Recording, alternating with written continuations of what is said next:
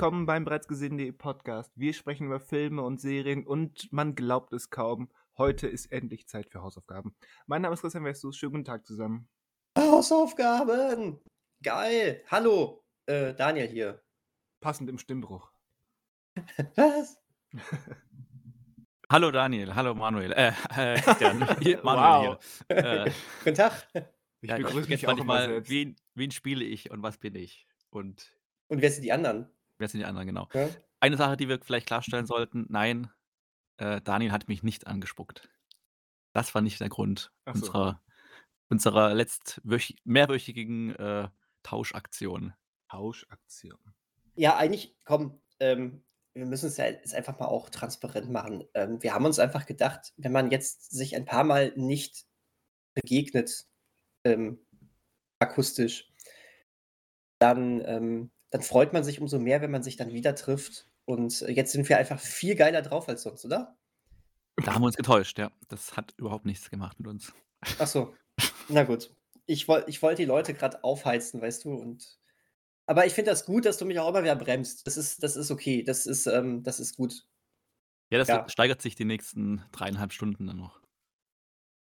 Okay, sehr schön. Da, da, da bin ich ja sehr, sehr gespannt. Da wir das Ende ja schon kennen, wissen wir, wie lange es geht. Da, da habe da hab ich, glaube ich, immer was nicht so ganz verstanden. Aber äh, äh, Ja. gut. Ich glaube auch, das passt nicht so ganz. Ja, aber schön. Es wird alles Sinn ergeben. Es wird alles Sinn ergeben. Ich bin mir noch nicht so sicher. Aber ähm, ich warte sehr gespannt auf das, was da noch kommt. Ich harre der Dinge, die da kommen. Ja, das könnte man auch sagen. Und auch, Apropos Harren. Apropos Harren, was kommt jetzt? Harren, du hast irgendwas mit Harry geguckt. Du hast Harry the Terry geguckt. Ha, das, das, wäre, das wäre jetzt witzig. Du kannst Nee, eigentlich ich nur wollte- verlieren, Manuel. Ich wollte eigentlich nur fragen, womit ihr vor dem Nee, du, Fernsehgerät verharrt seid. Aber ich kann auch anfangen. Ja. Nein, du, du musst jetzt anfangen. Ja. Gut, also, ich fange an. Danke.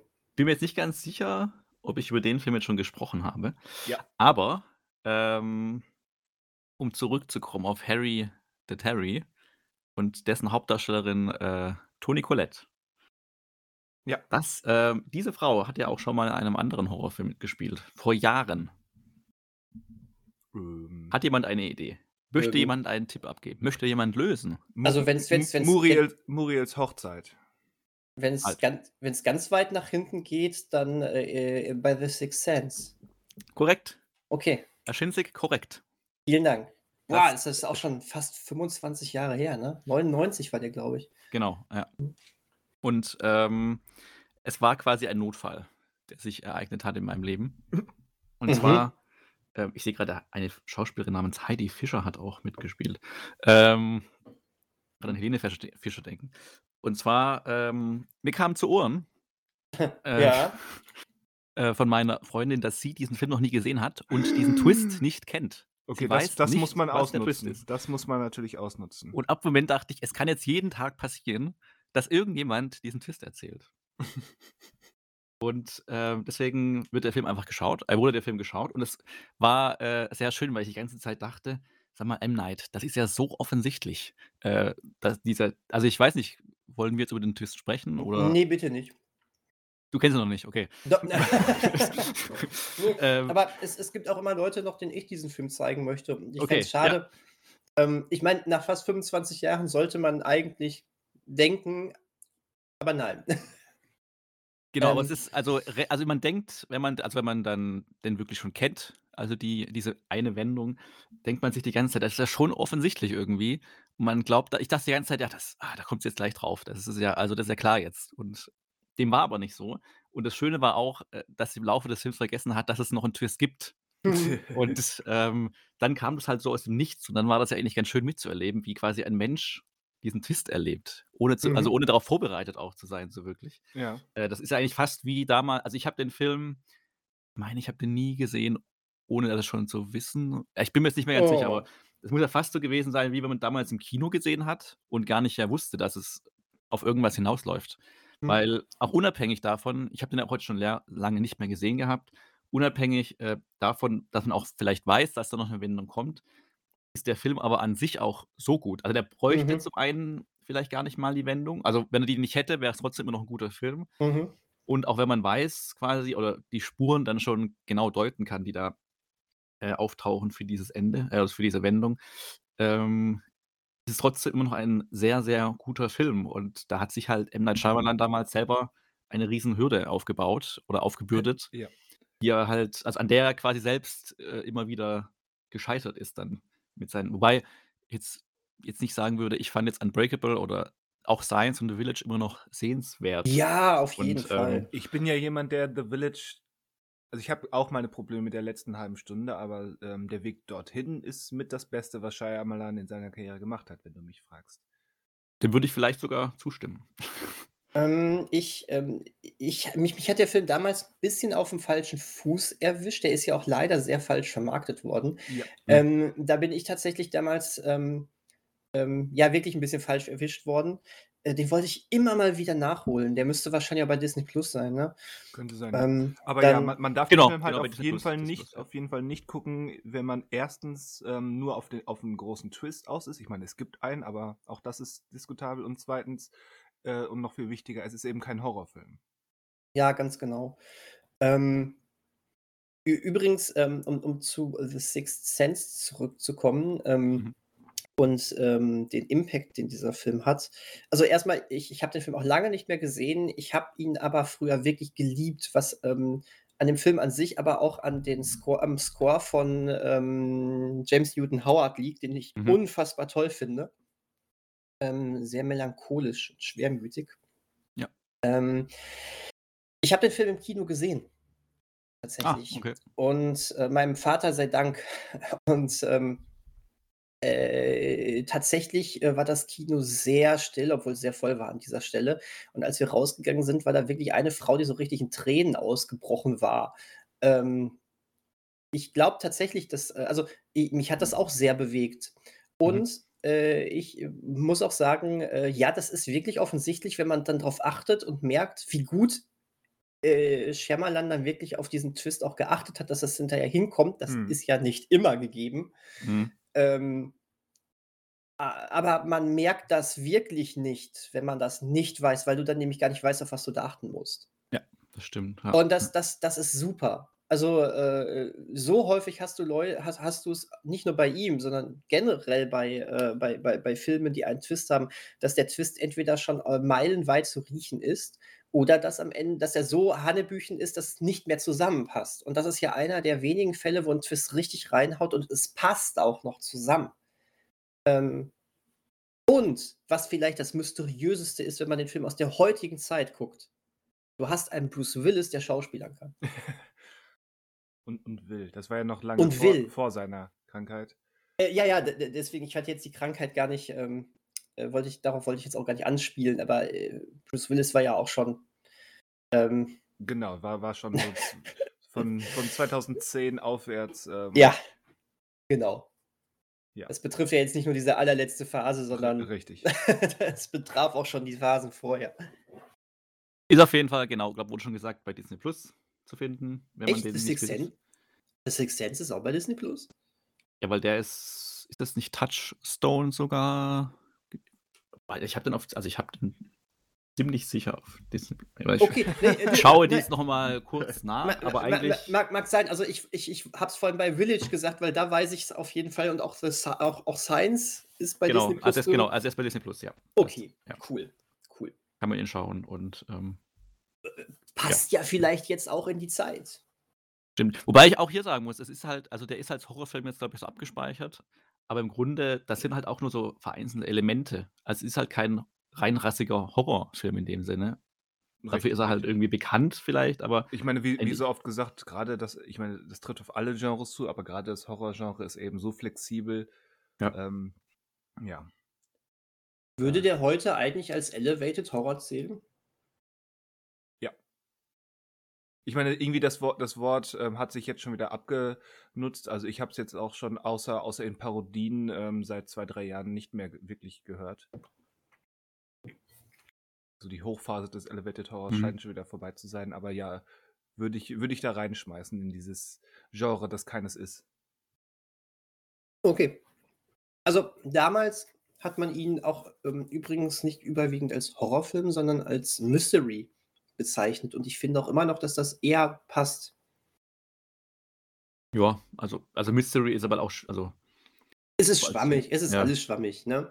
Du kannst ihn auch als, als Ehedrama bezeichnen. Es passt ja irgendwie alles. Also ein Ari Aster wird jetzt schon wieder sagen, das ist. Äh das ist ungefähr so, so spezifisch wie die Unterscheidung von, von Thrash Metal, Death Metal und Norwegian Death Metal. Also irgendwo hast du alles, alles ähm, Ähnlichkeiten und, und doch wieder Eigenheiten. Also ab einem gewissen Punkt ähm, sind Genrebezeichnungen vielleicht überflüssig. Apropos Metal. Apropos Metal. Ähm, ich war, ähm, ich war äh, vor ein paar Tagen auf einem Konzert. Von Cradle of Filth. Nee, von den Poets of the Fall. Aber ja, das hat nichts mit Metal zu tun. Aber die hatten eine Vorband dabei, ne? Ähm. Ich dachte, ich bin, äh, das ist so eine Zeitreise in ganz trashige 80er, 90er Jahre Gefilde mit so ganz klischeehaften ähm, Metal-Bands. Der Typ da vorne hatte irgendwie so eine glitzernde Jacke an, aufgeknöpft, nackt drunter, also nackter Oberkörper drunter und dann so einen ganz merkwürdigen Hut mit Flügeln oder sowas und äh, stand da mit seinen langen blonden Haaren und dann haben die da ihre Metal-Nummer äh, abgeliefert. Ähm, das hätte auch genauso beim Eurovision Song Contest laufen können. Oh Ey, ich, ich, ich sag's dir, das war, das war ähm, irgendwie spaßig, aber irgendwie ganz, ganz, ganz tief in so trashigen Gefilden drin. Das war, aber irgendwie war das amüsant. Ja, wollte ich nur mal so das war dein zuletzt gehörtes? Ja. Also nö, ich, ich, ich, habe eine Brücke, ich habe eine Brücke gesehen und äh, wollte über sie gehen und dann habe ich gemerkt, dass sie in den Abgrund stürzt, weil äh, ich das gar nicht das ist, worüber ich reden wollte. Ich wollte aber auch über was Horrormäßiges reden. Wie ähm, los? Ja, und zwar, passt auf, stellt euch mal folgende, ähm, folgendes Szenario vor. Ihr trefft euch mit ähm, mit, ähm, eurer, äh, mit eurer Freundin, mit äh, ihrem Bruder und mit eurem Bruder auf ähm, ein, ein, einem Boot. Und man muss, dazu, man muss dazu sagen, ihr seid ziemlich klischeehaft und die anderen auch ziemlich klischeehaft, aber so ist das. Ich meine, man trifft sich untereinander, dann ist das egal, wenn die anderen Charakter haben oder nicht. Ne? De definiere klischeehaft.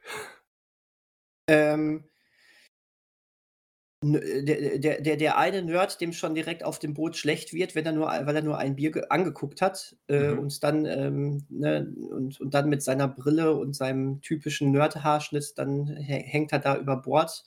Ähm, der, äh, ihr, ihr, ihr selber, der ein äh, ziemlich draufgängischer, draufgängerischer ähm, 0815-Typ seid. Damit ähm, kann ich mich identifizieren, ja. Wunderbar, ich, ich wusste es, ich wusste es. ähm, dann ähm, eu eure, eure Freundin, der ihr auch einen Antrag machen wollt, die irgendwie so ähm, ko ko komplett ähm, ähm, oberflächlich irgendwie ist, aber Hauptsache Abenteuer und natürlich kommt sie aus reicher Familie. Ja, und dann ihr, ihr, ihr Bruder, der so ein so äh, optisch so typischer Footballspieler ist. Und ähm, naja, natürlich sich direkt an die Kapitänin, ähm, die auch eine recht ähm, junge Abenteurerin ist, äh, ranmachen möchte. So, das sind so, so das Figurenpersonal auf diesem Schiff. Mhm. Und, äh, oder Bö Bötchen. Und ihr wollt einen coolen Ausflug machen ähm, zu irgendeinem Wrack, was äh, unter Wasser ähm, ähm, liegt. Und irgend so ein Weltkriegs- Wrack. Und dann fahrt ihr auch äh, dahin und dann taucht ihr da. Während äh, zwei tauchen, kommen oben dann auch noch irgendwelche komischen Fischer, die, ähm, die, euch, äh, die euch offensichtlich überfallen wollen, aber die ziehen zum Glück wieder ab, hm. bevor, sie, bevor sie euch nachts dann aber überfallen. Moment, sprechen wir, hier, sprechen wir von einem Videospiel? Lass mich, über, lass mich weitermachen, ja. und ähm, plötzlich, ja genau, und ihr seid dann als, als, als Geiseln genommen und äh, plötzlich taucht mitten auf dem Wasser ein riesiges, äh, verlassenes Schiff auf, aus, äh, ebenfalls aus dem Zweiten Weltkrieg. Und äh, da soll es Gold drin geben. Schnappt ihr auf, also müsst ihr zusammen mit euren Entführern, die sie auf Gold und Geld und so weiter abgesehen haben, an Bord gehen. Und oje, oje, an Bord geht es nicht so mit rechten Dingen zu. Stellt euch das mal vor. Ja, Versa ja. Versatzstücke kommen mir bekannt vor, aber ich schätze mal, dass auf Manuels Hinweis hin äh, folgend ähm, ist das eher zufällig. Hast du es gespielt, Manuel? Äh, Womit ich direkt nein. mal bestätige, was du gesagt hast. Ach, noch nicht. Ich habe das, das war ja zuletzt, glaube ich, bei PlayStation in diesem äh, Monats-Gratis, Gratis-Spiel. Ja, vor zwei, drei Monaten oder so, glaube ich, ja. Genau, da hatte ich mir das nur schon mal gesichert. Ich bin gerade zufälligerweise auch noch bei Until Dawn, also ah. dem Vorgänger. Und mhm. deswegen, äh, wenn das mal gespielt ist, dann ist das als nächstes dran. Ja, wutz, äh, wutzig. wutzig. wutzig. ja, wutzig. ja, witzig. Äh, ich hätte. Äh, La lastig und wustig. ich, äh, ich hätte, glaube ich, gar nichts äh, mit der Beschreibung anfangen können, weil ich, äh, weil ich nur ähm, äh, das Setting kannte, aber gar nicht jetzt so diese, dieses Drumherum. Also, wir reden von ähm, Man of Medan oder Miden. Was sagst du? Ich, ich habe immer Medan gesagt, weil das irgendwie cooler klingt. Man of Medan. Ja, würde ich jetzt, hätte ich jetzt auch gesagt, aber Ja. weiß gar nicht, wie es richtig wäre. Ähm, und es ist der erste Teil der The Dark Pictures Anthology, äh, Anthology-Serie. Ähm, Ach, das ist der erste. Ach so, Until Dawn gehört noch gar nicht dazu. Until Dawn ist ein eigenständiges Spiel, deswegen äh, sitzt du an Until Dawn auch deine zehn Stunden oder sowas und an ähm, Man of Medan irgendwie vier höchstens. Ah, okay. Ähm, das ist ein äh, wesentlich kürzeres Spiel. Nee, es gibt, ähm, äh, also die äh, Entwickler von Supermassive Games. Ähm, die eben, die eben vor, äh, vor, allen Dingen bekannt sind durch ähm, äh, Until Dawn, das damals schon ähm, mehrere Horrorszenarien in einen ähm, Mixer gesteckt hat und durch äh, hat. Ähm, Kollege Vestus, der auch in diesem Podcast anwesend ist, hallo, hallo. Ähm, hat, hat, wow. hat damals äh, die, erste, die ersten ein, zwei Stunden gespielt und hat direkt jegliche Diag die, ähm, Dialogoptionen gewählt, dass er einfach mal direkt clincht in der ganzen Gruppe ja. da. Ah, ich möchte, das, ich möchte das noch einmal erklären, das ist nämlich sonst nicht mein Stil, aber ähm, uns war ja klar, dass das nur zur Zeitüberbrückung angefangen wurde und als es dann hieß, ja, äh, gleich kommen die anderen Gäste, wir beenden das gleich, dann habe ich mir gedacht, ja, dann nutze ich die letzten 20 Minuten um pure Eskalation zu schaffen. Und das war sehr amüsant. Absolut.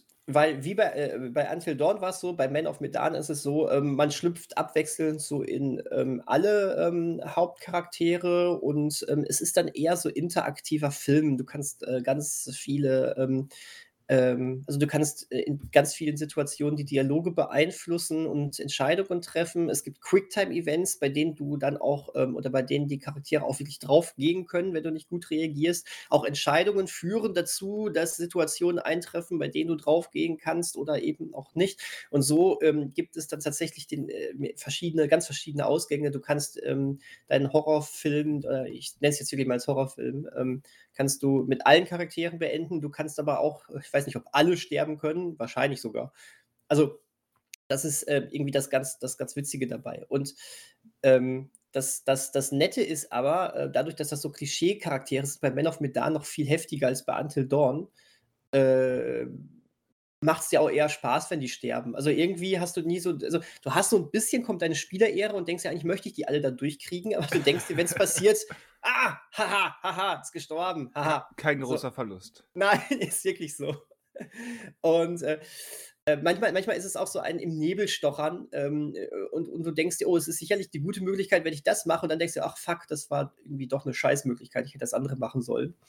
Ähm, das ist nie so richtig äh, ersichtlich. Also das Spiel will auch mehrmals gespielt werden.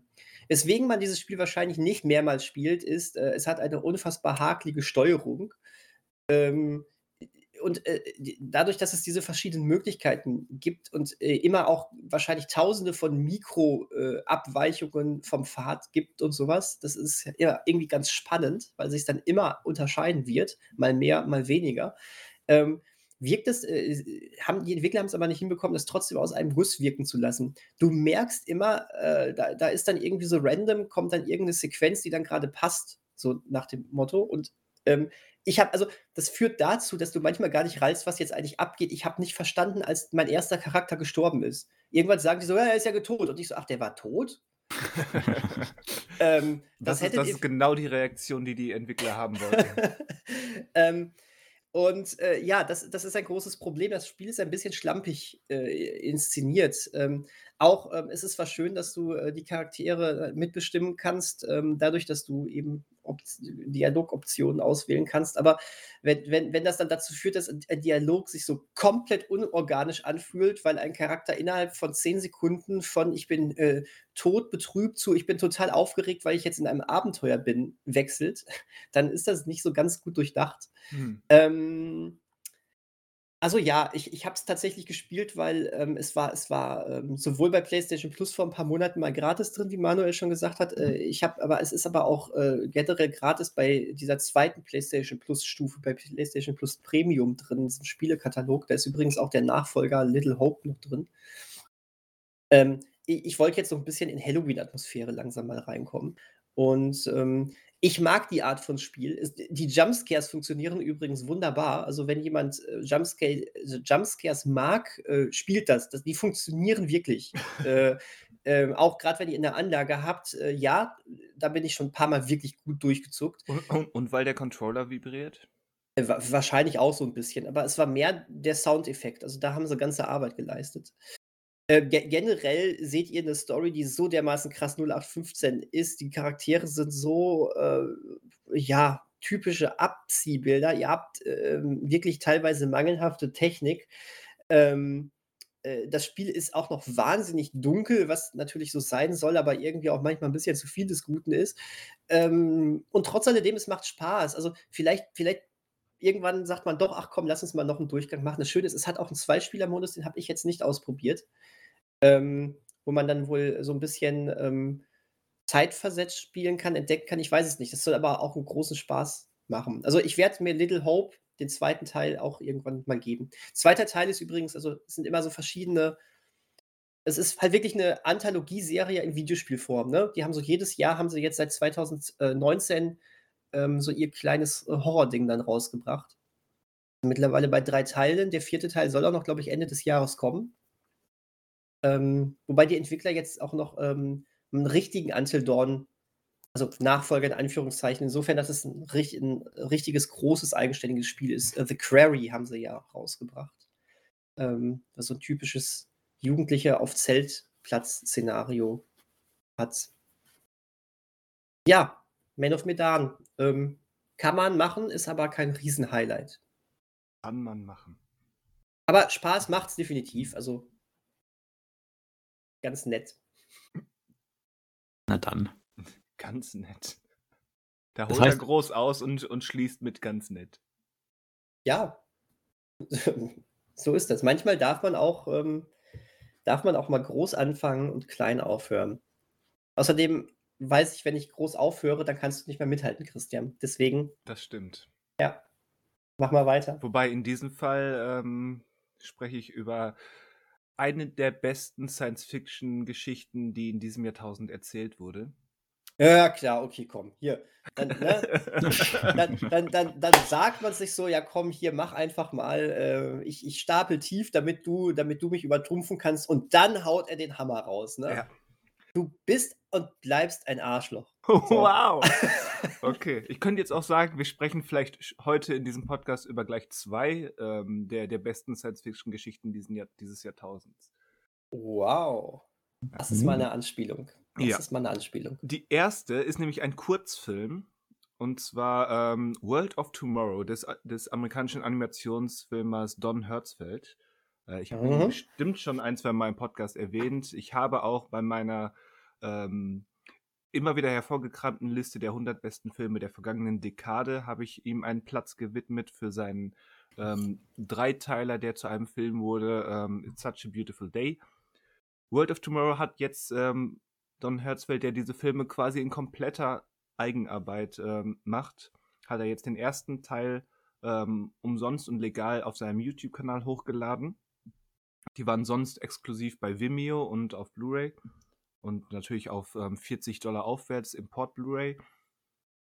Ähm, jetzt hat er eben den ersten Teil, es gibt drei Stück mittlerweile, ähm, bei YouTube öffentlich zugänglich reingestellt und den musste ich natürlich erneut sehen, weil er einfach großartig ist. Äh, Don Hertzfeld arbeitet mit Strichmännchen, mit ziemlich kuriosen, äh, nicht besonders ausdrucksstarken, aber irgendwie doch ausdrucksstarken Strichmännchen und entweder minimalistischen oder abstrakten Hintergründen.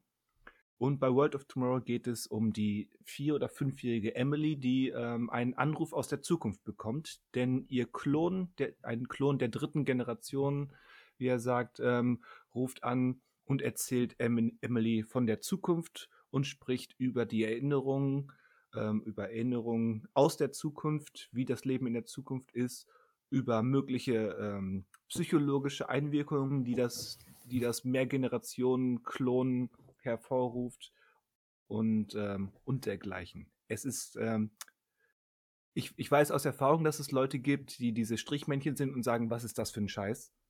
wenn, wenn das die Reaktion ist, dann ja, hat man natürlich verloren.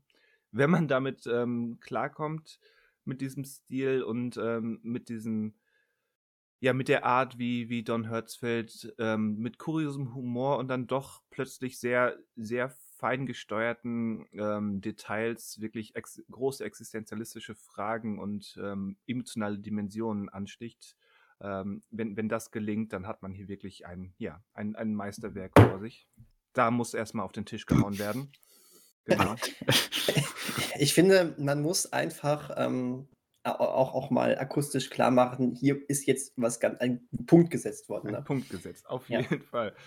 Ähm, Nee, ich kann das wirklich nur jedem ans Herz legen. Wie gesagt, schaut vielleicht ein, einmal auf die Bilder und wenn ihr sagt, jo, das sieht irgendwie kurios interessant aus, dann gebt euch diese 20 Minuten, denn es ist großartig. Okay, cool.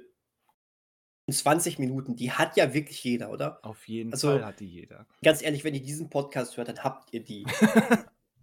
ja, gibt eigentlich Wer es bis zu diesem Punkt schon im Podcast ausgehalten hat, ähm, kann, glaube ich, World of Tomorrow schon zweimal gucken.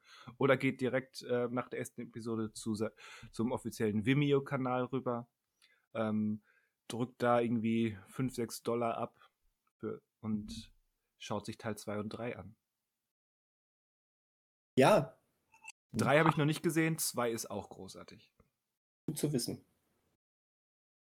Wirklich kann ich nur jedem ich habe es gerade schon gesagt, aber wirklich, es ist absolute Weltklasse. Ich fand schon It's Such a Beautiful Day großartig. Wie gesagt, es, es kann, es kann gerade mit seiner existenzialistischen Psychologie, es kann, wenn man da entsprechend vorbelastet ist, nenne ich es mal, ähm, das kann schon wirklich reinhauen und von mir aus auch runterziehen. Aber ja, das ist ja nicht zuletzt auch ein Grund, warum zumindest ich ähm, diverse Medien oder Kunstwerke heranziehe, um eben etwas zu spüren. Und sei es auch, ähm, dass man sich für einen Moment erstmal, wuff, der hat gesessen mäßig, ähm, zurücklehnen muss. Okay. So ist es. World of Tomorrow bei YouTube. Oder Vimeo. Oder Blu-ray, wenn man, wenn man das Geld übrig hat. Mhm. Ist notiert. Bitte darum. Wir sehen uns in 20 Minuten wieder. Tschüss. Tschüss. Ja, so, das, das, war, das war der Vorlauf. Das waren 20 Minuten. Äh, bestimmt. Und ein bisschen mehr. Und jetzt geht's ans Eingemachte. Lange, lange verschoben, lange aufgehoben. Jetzt äh, Hausaufgabenkontrolle. Und ich würde sagen, wie gewohnt machen wir das in der gleichen Reihenfolge wie gerade bei den zuletzt Gesehenen. Oha. Oha. Das heißt. Ähm, Serie, Serie, Film, Film.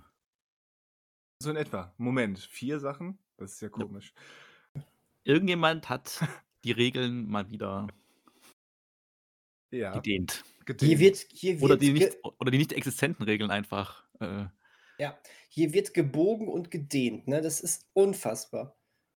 Genau. Apropos Bogen und Dehnen. ja, bitte. Wir erinnern uns alle an unsere Schulzeit und Mhm. den Schulunterricht. Achso, ich hätte ja eigentlich die Hausaufgabe an sich ist ja schon 'n Übergang. Na ja, egal. Also, dann fangen wir mit der ersten Hausaufgabe mit der ersten Hausaufgabe an, äh, die ich damals gestellt habe. Wann wann haben wir die also, wann haben wir den eigentlich gestellt? Ende Juli, Anfang August oder war das schon Anfang Juli? Ich glaube Anfang Juli, ne, glaube ich. Ja, Also, Ende wahrscheinlich. Ende Juni, Anfang Juli. Und dann haben wir ja unser Amores Perros reingeschoben. Mhm. Mhm. Und dann kam dann war der Lehrer immer krank. Unser Lehrer war immer krank und hat die Hausaufgabenbesprechung verschoben. Ja. Also das wird jetzt wahrscheinlich schon eher so fast drei Monate her sein. Ja, stimmt. Naja. Naja. Äh, zu diesem Zeitpunkt äh, war meine Serie noch aktueller. jetzt ist sie ja schon wieder fast veraltet. Und aber die zweite ich, Staffel ist angekündigt. Ja gut, das, äh, aber wir reden über die erste. Ja, ja, aber ich, ich meine nur, also das können wir jetzt ja, ja sagen. Also es wird bei mir zumindest, äh, mir ist das ganz groß vor die Nase gehämmert worden als die letzte Folge. Richtig. Nicht, nur, nicht nur, eine erste, sondern auch eine dritte Staffel. Äh, nicht nur eine zweite, sondern auch eine dritte Staffel wurde schon. Ach, ach ist das so? Genau. Okay, aber also, ich wollte, äh, komm, fangen wir vorne an. Genau, also wir Bitte. reden über, also meine Hausaufgabe war die Herie, äh, die Serie, die Serie hm. Hardstopper. Das war wutzig. äh, die Serie Hardstopper. Das war ein bisschen lastig, ja. ja. Auf, äh, zu finden auf Netflix, äh, ist dort äh, online gegangen Ende April und ich sehe gerade Ende Mai wurde bereits eine zweite und dritte Staffel bestätigt. Und ich wollte gerade mal aktuell sein hier. Super. Du wärst aktuell gewesen, wenn wir früher besprochen hätten. Dann wärst du ja noch näher. Ja, genau. stimmt. Ähm, Lass dich nicht immer von mir ablenken. Komm. Ja, ja red nicht immer rein. So. Hau das, äh. hau das, hau das Ding weg, Meryl. Hockstopper. ähm, Hardstopper. Eine, die erste Staffel besteht aus acht Folgen. Eine britische Coming-of-Age-Dramaserie, die von einem jungen Schüler erzählt, der ähm, homosexuell ist und das auch äh, quasi nicht äh, verschweigt oder nicht versteckt und in seinem neuen Schuljahr ähm, sich gerade, also hat zu Beginn der Staffel eine mehr oder weniger On-Off-Beziehung mit einem anderen Jungen, der das aber nicht so offen austrägt. Und nicht so offen austragen ist sehr untertrieben. Genau, der ist halt einfach verheimlicht und nicht dazu stehen möchte oder nicht dazu steht. Ähm, parallel dazu lernt er aber einen äh, neuen Schüler kennen, der noch so ein bisschen uneins ist über seine Gefühle und äh, ob er jetzt auf Mädchen steht oder auf Jungs steht. Und genau, die beiden freunden sich an erstmal und das stellt natürlich den, also die Hauptfigur heißt übrigens Charlie und der neue Freund oder der, die neue Bekanntschaft Nick. Und genau diese Freundschaft, die sich dann ergibt, stellt natürlich Nick auch dann vor die Entscheidung, oder das ist die Entscheidung, oder konfrontiert ihn mit seinen Gefühlen. Und ähm, das klingt jetzt alles sehr äh, dramatisch und ich weiß nicht, ob es auch trocken klingt. Aber ohne, ja gut, ich möchte jetzt gar keine Wertung schon reinhauen, aber ähm, ich fand das doch schon sehr locker, flockig, charmant, das Ganze. Äh, und bin jetzt erstmal gespannt, bevor ich jetzt zu viel Meinung reinbringe, wie ihr denn dieser Serie begegnet seid und sie aufgenommen habt. Meinungstechnisch, gefühlstechnisch. Äh, ja. Ihr habt das Wort. Na, nach Ihnen, Herr Vestus. Ach so, machen wir das jetzt. Interessant. Ähm, ich hatte vorher, also ich hatte die, die, den, äh, das Thumbnail beim Durchscrollen mal gesehen, aber ansonsten, bevor du das jetzt hier als Hausaufgabe genannt hast, glaube ich, nichts von der Serie mitbekommen, obwohl mhm. Olivia Coleman mitspielt. Was, was mich etwas überrascht. Ähm, ich fand das. Ah, wie, wie, wie beschreibe ich das am besten? Ähm, ich will nämlich auch ungern äh, mit so einem mit so einem Fazit anfangen. Mhm. Aber ich glaube, äh, dass das muss ich, weil das ist so, erstens wollen wir hier nicht drei Stunden sprechen und, und zweitens ähm, ist das so der, der glaube ich, der passende ähm, Punkt, um, um von dem Fazit, Fazit dann ähm, im, ins Detail zu gehen. Also im Großen und Ganzen fand ich das sehr nett und angenehm, gerade weil es überwiegend, ähm, ja, wie du schon sagst, also locker flockig ist vielleicht etwas hochgegriffen, aber es ist schon erfreulich, ähm, erfreulich, ja, ne, nennen wir es weiterhin locker im ganzen mhm. Umgang, für, obwohl es natürlich seine, seine dramatischen ähm, Kernmomente hat, wo es dann ja. eben ganz, ganz bewusst ähm, Coming of Age Teenage Drama ähm, dramatisch werden soll und darf und muss. Ähm, wie gesagt, alles, alles sehr nett, aber eben nur nett. Ich fand es jetzt nicht euphorisch und das hatte mehrere kleinere oder auch mal größere Gründe. Also ich hatte nicht durchgängig, aber immer mal wieder so kleinere Probleme mit, mit dem Stil, das, und mit, unter Stil ähm, verstehe ich jetzt oder meine ich jetzt in diesem Fall so ein bisschen die Dialoge und auch die Darsteller, die immer mhm. so, es liegt vielleicht auch am, am britischen, aber ich habe genug britische Filme gesehen oder auch Serien gesehen, wo das nicht der Fall ist. Das hatte immer so eine Note Affektiertheit, ähm, wo es dann nicht, wie gesagt, nicht durchgängig, aber immer so, so ein Hauch, dass es, dass es so ein bisschen, ja, gekünstelt statt authentisch ist. Das ist sicherlich in manchen Ecken gewollt. Das äh, hat natürlich, ähm, also es hat eine, eine Graphic Novel Vorlage. Die Autorin Alice Oseman ähm, ist auch hier am Drehbuch ähm, zusammen mit Serien ähm, Regisseur oder Regisseurin, ich weiß es gar nicht genau. Regisseur, ähm, also ist, ist ein Mann. Joris Lynn ähm, mhm. hat sie zusammen das, die Drehbücher geschrieben.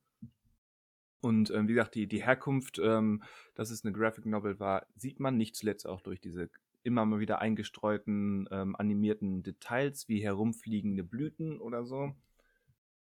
Aber wie gesagt, manchmal fand ich es ein bisschen ja, ver verkünstelt statt künstlerisch oder bewusst überstilisiert. Und das eben auch in den Darstellern, insbesondere der Darsteller des Charlie mit seiner, der, der im Prinzip ein perfektes Casting für diese Figur ist, aber in, in manchen Momenten für mich dieses, dieses irgendwie, er hat, er hat diese, dieses seltsame Lächeln, ähm, wo, er, wo er so schaut, eigentlich passend schaut, aber irgendwie auch so, ich kann es nicht genau in Worte fassen, aber irgendwas, da jedes Mal, wenn ich das gesehen habe, war da so eine Distanz von wegen, okay, das ist, das ist nicht mehr Charlie, sondern ein Darsteller, der, der dieses, der dieses kind, kindlich, der diesen Heartstopping-Moment im Verliebtsein darstellen möchte. Mhm. Und, und so hatte ich das auch bei einigen Dialogen, die halt mehr, ja, wie auswendig gelernt klangen und nicht wie gelebt. Ähm, wie gesagt, das ist sicherlich zu einem gewissen Grad so gewollt, aber ich fand es nicht immer gelungen, rund abgemacht. Und das, das trägt sich in ähnlicher, in ähnlicher Ja-Aber-Form, äh, betrifft das auch die Musik, die ich äh, nicht zuletzt, weil ich einige Bands wie, wie Wolf Alice, Daughter und ähm, Chairlift selbst höre, aber die in anderen Momenten dann wieder sehr sehr gewollt, ich nenne es mal extra, um Daniel zu ärgern, sehr gewollt Indie ist. Ähm, und mit etwas sehr direkten ähm, Liedtexten, die die Szenerie untermalt. Mal abgesehen davon, dass es einfach auch zu viel Musik ist, wie ich manchmal fand. Also das ist alles, wie gesagt, Kritik auf relativ hohem Niveau und alles nicht durchgängige Eindrücke, aber immer mal wieder so Momente, wo ich dachte, hm, das, ähm, das zieht mich jetzt so ein bisschen wieder zurück oder kreiert Distanz, wo ich eigentlich ähm, ja keine bräuchte oder haben wollte. Und deswegen eben auf diesem Joannet-Level bleibt insgesamt. Okay. Herr Schinzig, äh, Sie dürfen. Dann, dann ist beleidigt, weil ich, weil, weil ich das Wort Indie so benutzt habe. Ähm, nö, gar nicht. Okay. Äh, der, der, der, der Christian tut dem Daniel leid, weil weil er bei einigen Coming-of-Age-Sachen immer so griesgrämig ist. Also ich fand, ich fand die Serie. ich fand die Serie ganz fantastisch. Ähm, am Anfang fand ich sie gut, äh, aber irgendwie hat es mir dann immer besser gefallen und ähm, ähm, hat mich am Ende auf eine sehr, sehr, sehr zufriedene Note zurückgelassen. Ähm, die beiden Sachen, die Christian anspricht, die stimmen und ähm, es ist gut, dass sie genauso sind, wie sie sind. Die Musik ist fantastisch, sie wird sehr viel eingespielt und das ist auch gut so. Und ähm, dieses leicht gekünstelte, ähm, das ist genau, ich, ich würde sagen, das ist das, was Christian zum Beispiel auch schon äh, gerne bei dem von mir sehr geliebten Vielleicht lieber morgen kritisiert hat, dass ja, es eben nicht. Äh, gut, dass du das erwähnst. Dass das Ganze eben ähm, äh, nicht so richtig authentisch wirkt, sondern immer irgendwie so ein bisschen gekünstelt. Und ich finde das großartig. Ich mag das. Ich mag diesen Stil und hier war er wieder drin und deswegen hat mich das voll abgeholt. Ähm, Nein, großartig. Ähm, ich fand ähm, ich fand aber auch, ähm, so ein bisschen der Weg, der da beschritten wurde, ähm, der war manchmal, ähm, so klassische Dramaturgie und an anderen Stellen dann aber auch schon wieder nicht. Ich Ja. fand, ähm, der Weg, ähm, äh, diese Selbstfindungsphase, ähm, ja theoretisch kann man kann's auch, äh, ja, es ist ja ein Coming Out von Nick, also ein inneres Coming Out, was er da ähm, hinlegt. Das das fand ich sehr spannend. Ich fand die den Charakter nämlich sehr spannend. Das hätte sehr, sehr schnell zu so einem zu so 'nem Musterbeispiel, wieso sollte es ablaufen, äh, werden können, weil, ähm, der ist ja der geht ja schon sehr reflektiert mit sich und seinen Gefühlen um. Der macht sehr schnell das, was man auch machen sollte in mhm. so einer Situation. Und dann dachte ich schon so nach zwei, drei Folgen, ja, was wollen Sie mir denn jetzt noch erzählen? Äh, irgendwie ähm, ist er jetzt gleich an dem Punkt angelangt. Äh, er weiß für sich, er ist bisexuell, er hat seine Gefühle hier für den Charlie.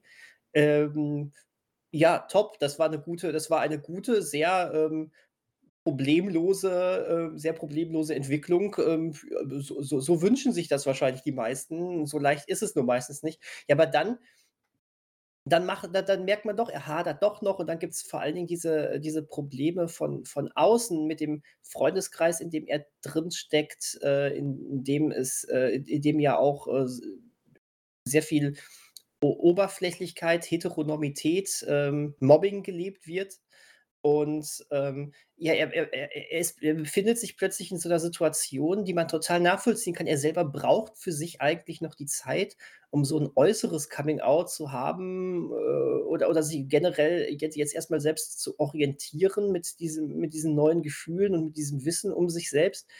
Ähm, aber äh, gleichzeitig sieht er, dass er Charlie so in eine Situation bringt, die ihn natürlich total triggert und nicht gut für ihn ist, weil er auch, auch wenn, wenn der Nick viel reflektierter damit umgeht, äh, oberflächlich gesehen, den, den Charlie trotzdem wieder in die Situation bringt, dass er heimlich mit ihm mehr oder weniger zusammen ist und es nicht nach außen tragen darf. Und äh, das war dann ja so eher dieser Hauptkonflikt, der sich dann in der zweiten Hälfte herauskristallisiert hat. Und das ja. fand ich dann doch wahnsinnig spannend. Es war auch wahnsinnig nachvollziehbar. Und ähm, ähm, doch, das äh, fand ich, äh, fand ich wirklich, wirklich klasse. Ähm, ja, erstmal so viel. Ja, ich, ich würde auch sagen, mhm. also persönlich die Geschichte von oder über Nick fand ich wesentlich, wesentlich spannender als die von Charlie. Ich meine, klar, die gehören zusammen, die, auch die Geschichten, jetzt nicht nur die Figuren, ähm, dass die romantisch zusammengehören, sondern die Geschichten, was sie durchmachen, verbinden sich natürlich, logischerweise. Aber ich fand halt Nick ähm, auch ähm, seinen, seinen Werdegang wesentlich spannender und auch ähm, emotional nachvollziehbarer oder effektiver, sagen wir es mal so. Ähm, mhm. Aber gerade was dann die jeweiligen Freundeskreise betrifft, und das betrifft ja auch Charlies Freundeskreis, ähm, wo es dann ein bisschen zu Konflikten kommt, ähm, weil, weil dann der eine Freund, wie hieß er, Tao, mhm glaubt, zu kurz zu kommen oder eben dieses, dieses Beschützerische entwickelt, weil er glaubt, ähm, je, je mehr Charlie in, in der, in der Rugby-Clique von, von Nick versinkt, ähm, desto mehr setzt er sich potenzieller Gefahr aus. Alles, alles gute und nachvollziehbare Beobachtungen, aber eben im Detail dann, dann wieder so plump und auch die, ich hatte immer das Gefühl, ähm, gerade weil die Serie auch, du hast es ja eben angedeutet, Daniel, ähm, weil, weil die Figuren sehr, sehr reflektiert teilweise umgehen und relativ früh schon Erkenntnisse ähm, haben, die in manchen zumindest Coming-of-Age-Filmen erst den, den finalen ähm, Kick geben.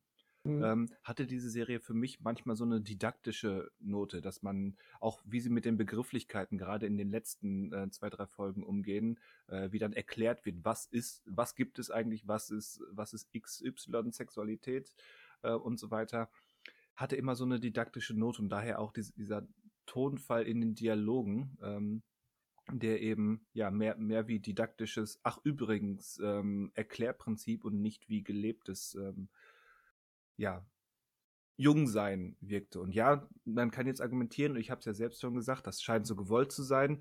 Ich denke, die Serie oder die, die Macher ähm, haben sich damit nur bedingt einen Gefallen getan, weil es eben dann wenn sie das gewollt hätten, meiner Meinung nach nicht, nicht ähm, stilisiert genug war.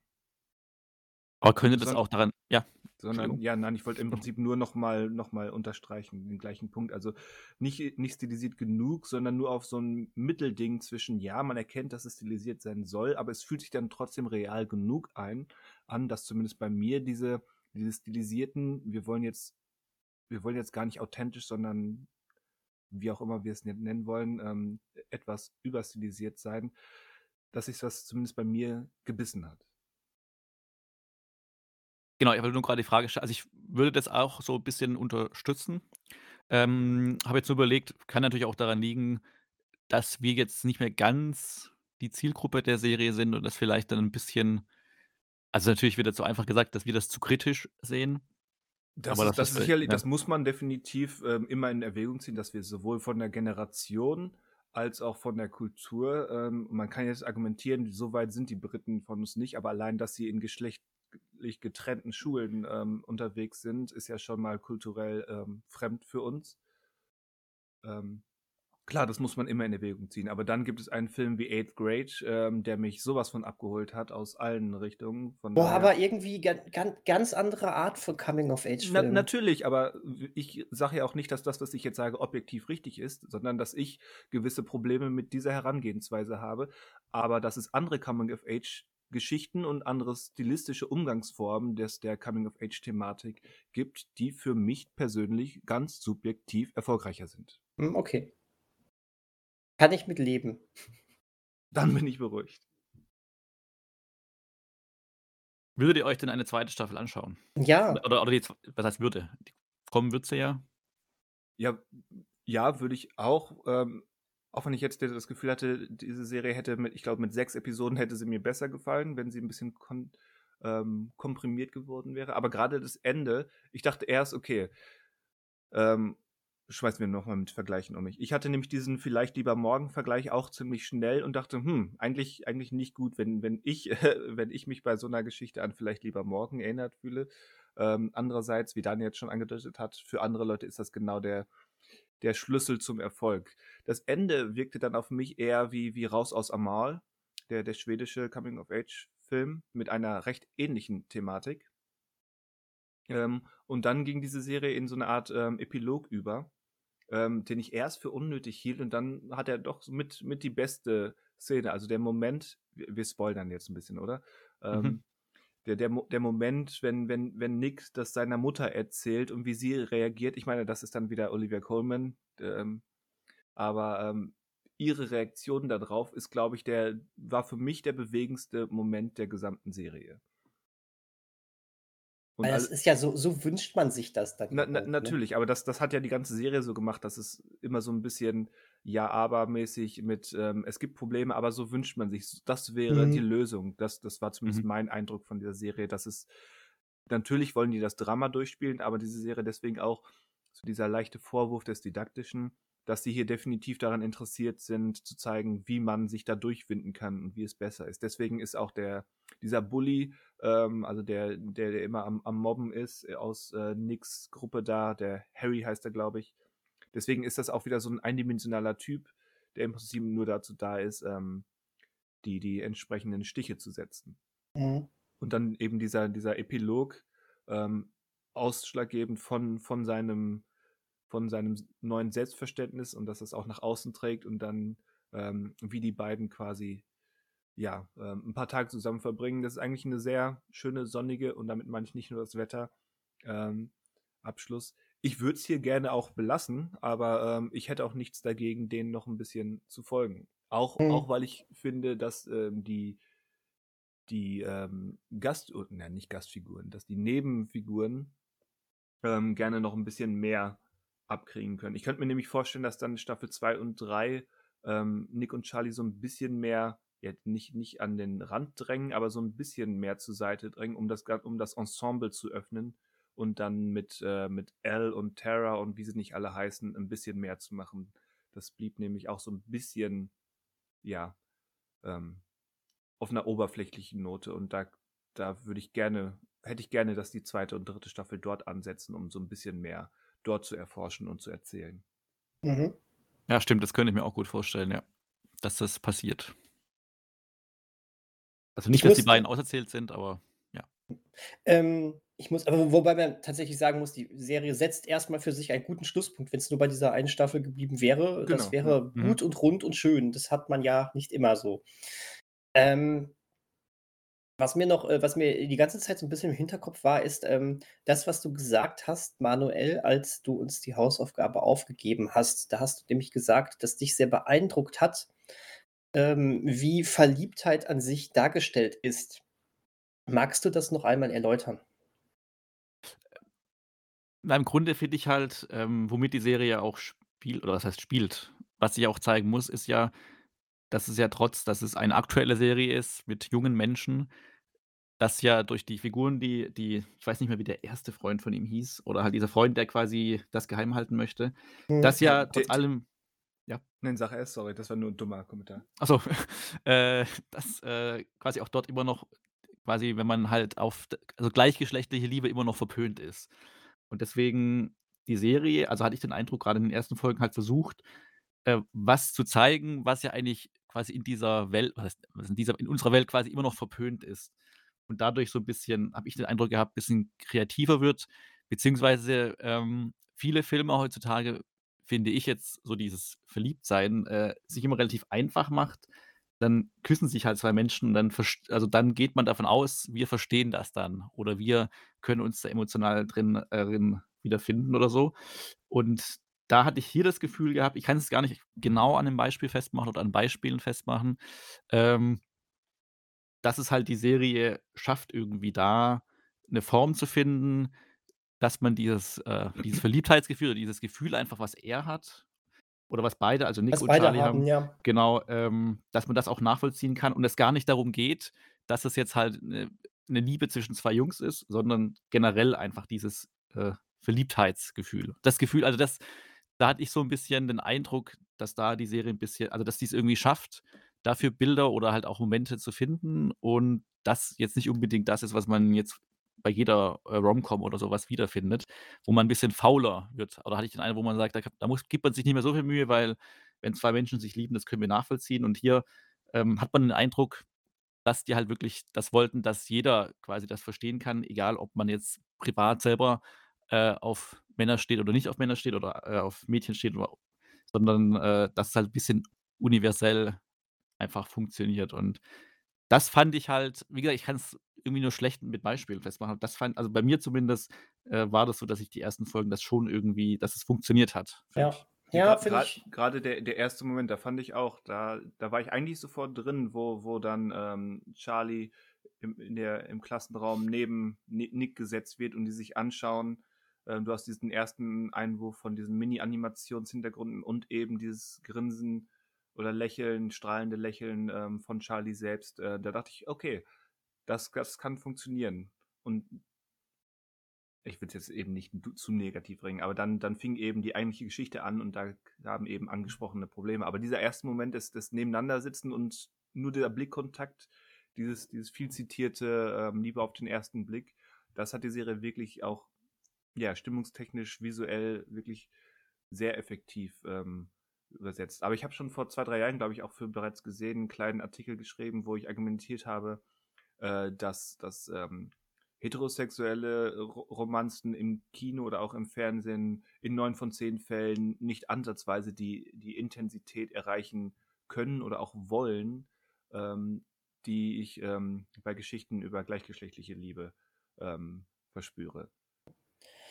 Also, ob ob ob jetzt ähm, ob jetzt gleichgeschlechtliche Liebe oder oder, ähm, heterosexuelle Liebe, however, ähm ich dieses Gefühl an sich, wie es dargestellt war, da gehe ich nämlich auch wirklich mit euch mit oder auch mit dem, was Manuel mit dem Manuel uns schon in diese Hausaufgabe reingeschmissen hat.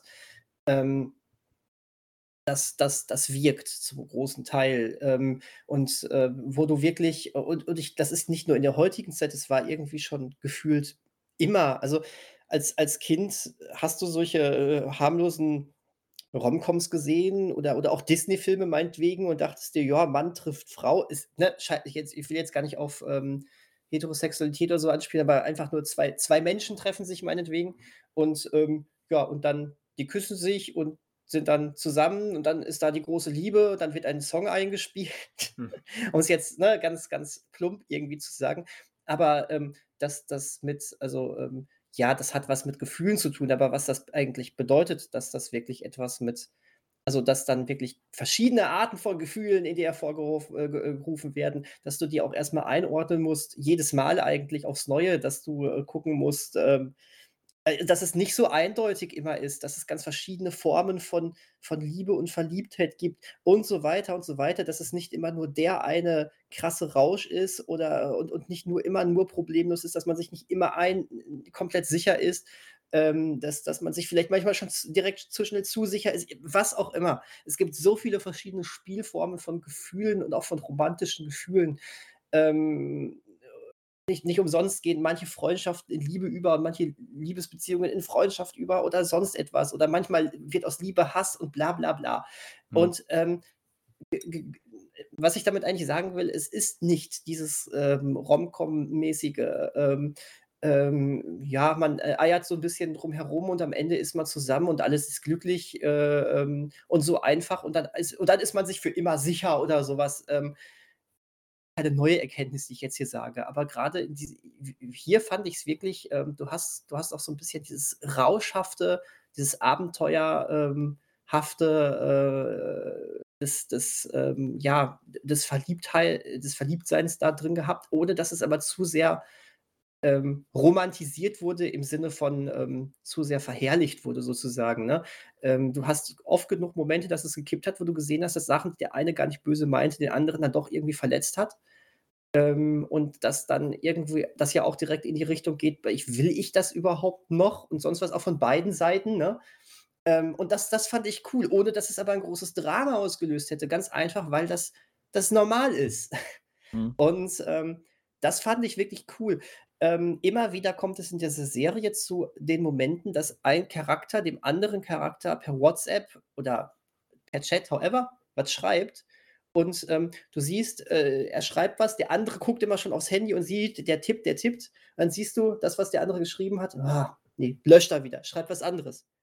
Hm, löscht das wieder und schreibt dann wieder was anderes. Und ja, natürlich, äh, in, in dem Moment, wo dich jemand begeistert, bist du ja auch genau in dieser Situation, dass du denkst, oh, schreibe ich das jetzt? Ah, ich schreibe, glaube ich, doch lieber was anderes. Nein, nee, das kann ich, damit kann ich jetzt doch nicht rausgehen. Und das sind, äh, das würde ich jetzt als kleines Beispiel von vielen Sachen nehmen, wo ich sagen würde, ja, okay, das, das sind diese Situationen, wie sie so sind. Und ja, cool. Also, du hast uns ein bisschen auf diese Fährte gebracht. Wie wird Verliebtheit oder Liebe dargestellt? Und das war dementsprechend bei mir beim Gucken auch immer schon im Hinterkopf und habe dann drauf geachtet und gehe da mit dir mit. Ich verstehe, warum du genau diesen Punkt auch so ein bisschen äh, betont hast. Dann ja. sind wir alle jetzt verliebt. In, in wen oder in was? In, in eine Streaming-Serie. In eine Streaming-Serie. Ja, ja, ja. Aber ich, ja. ich würde da, ich würd da trotzdem kurz noch gerne ein, noch einmal zurück eben drauf gehen, damit es nicht missverstanden wird, mit der Unterscheidung, was ich eben meinte, zwischen heterosexueller Liebe und mhm.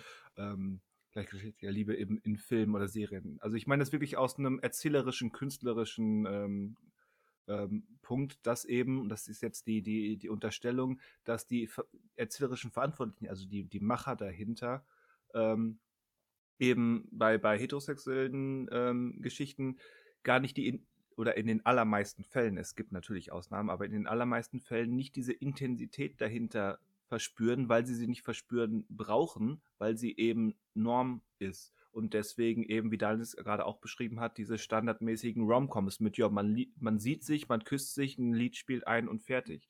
Und diese Intensität von wegen, das ist jetzt etwas ähm, lebensveränderndes und etwas Großartiges und Einschneidendes, auch wenn es gar nicht negativ gemeint ist, aber so fühlt es sich ja manchmal an, dass diese Intensität ähm, von, von, von Liebe als etwas, etwas Monumentalem ähm, der, der heterosexuelle Film oder eine Serie in den allermeisten Fällen gar nicht haben, weil sie es nicht haben müssen aber bei, bei homosexuellen oder eben nicht heterosexuellen Geschichten viel häufiger ist, eben aus der Sicht der Verantwortlichen, die diese Geschichten erzählen, weil sie eben nicht auf Jahrhunderte von Norm fundiert sind und deswegen noch aus einem viel intensiveren Punkt des eig eigentlichen äh, ähm, schreiberischen oder ähm, filmemacherischen Herzens kommen.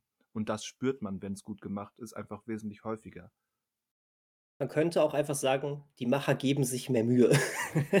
Von, von mir ist auch so. ich weiß, das war jetzt nicht direkt der Punkt, den du meintest, aber am Ende bleibt das vielleicht stehen. Die geben sich definitiv noch mehr Mühe.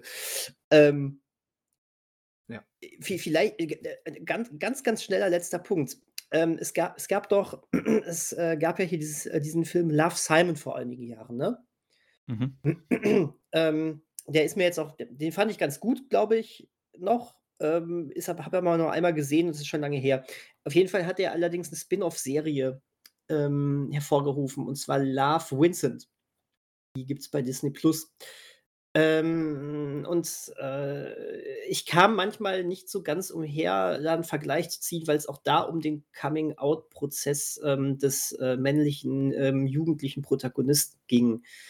Und ähm, ich habe die erste Staffel damals ähm, komplett geschaut und hatte mal irgendwann vor ein paar hm, Wochen äh, mal zwei, drei Folgen der zweiten Staffel gesehen und dann irgendwie bei Folge 4 genervt aufgegeben und gesagt, brauche ich jetzt nicht mehr. Das ist mir zu sehr in Richtung, äh, das ist zu sehr jetzt in diese Jugendzielgruppenrichtung ähm, gegangen. Das hat mich dann wirklich verloren. Ähm, das war mir dann auch irgendwie zu plump und zu oberflächlich.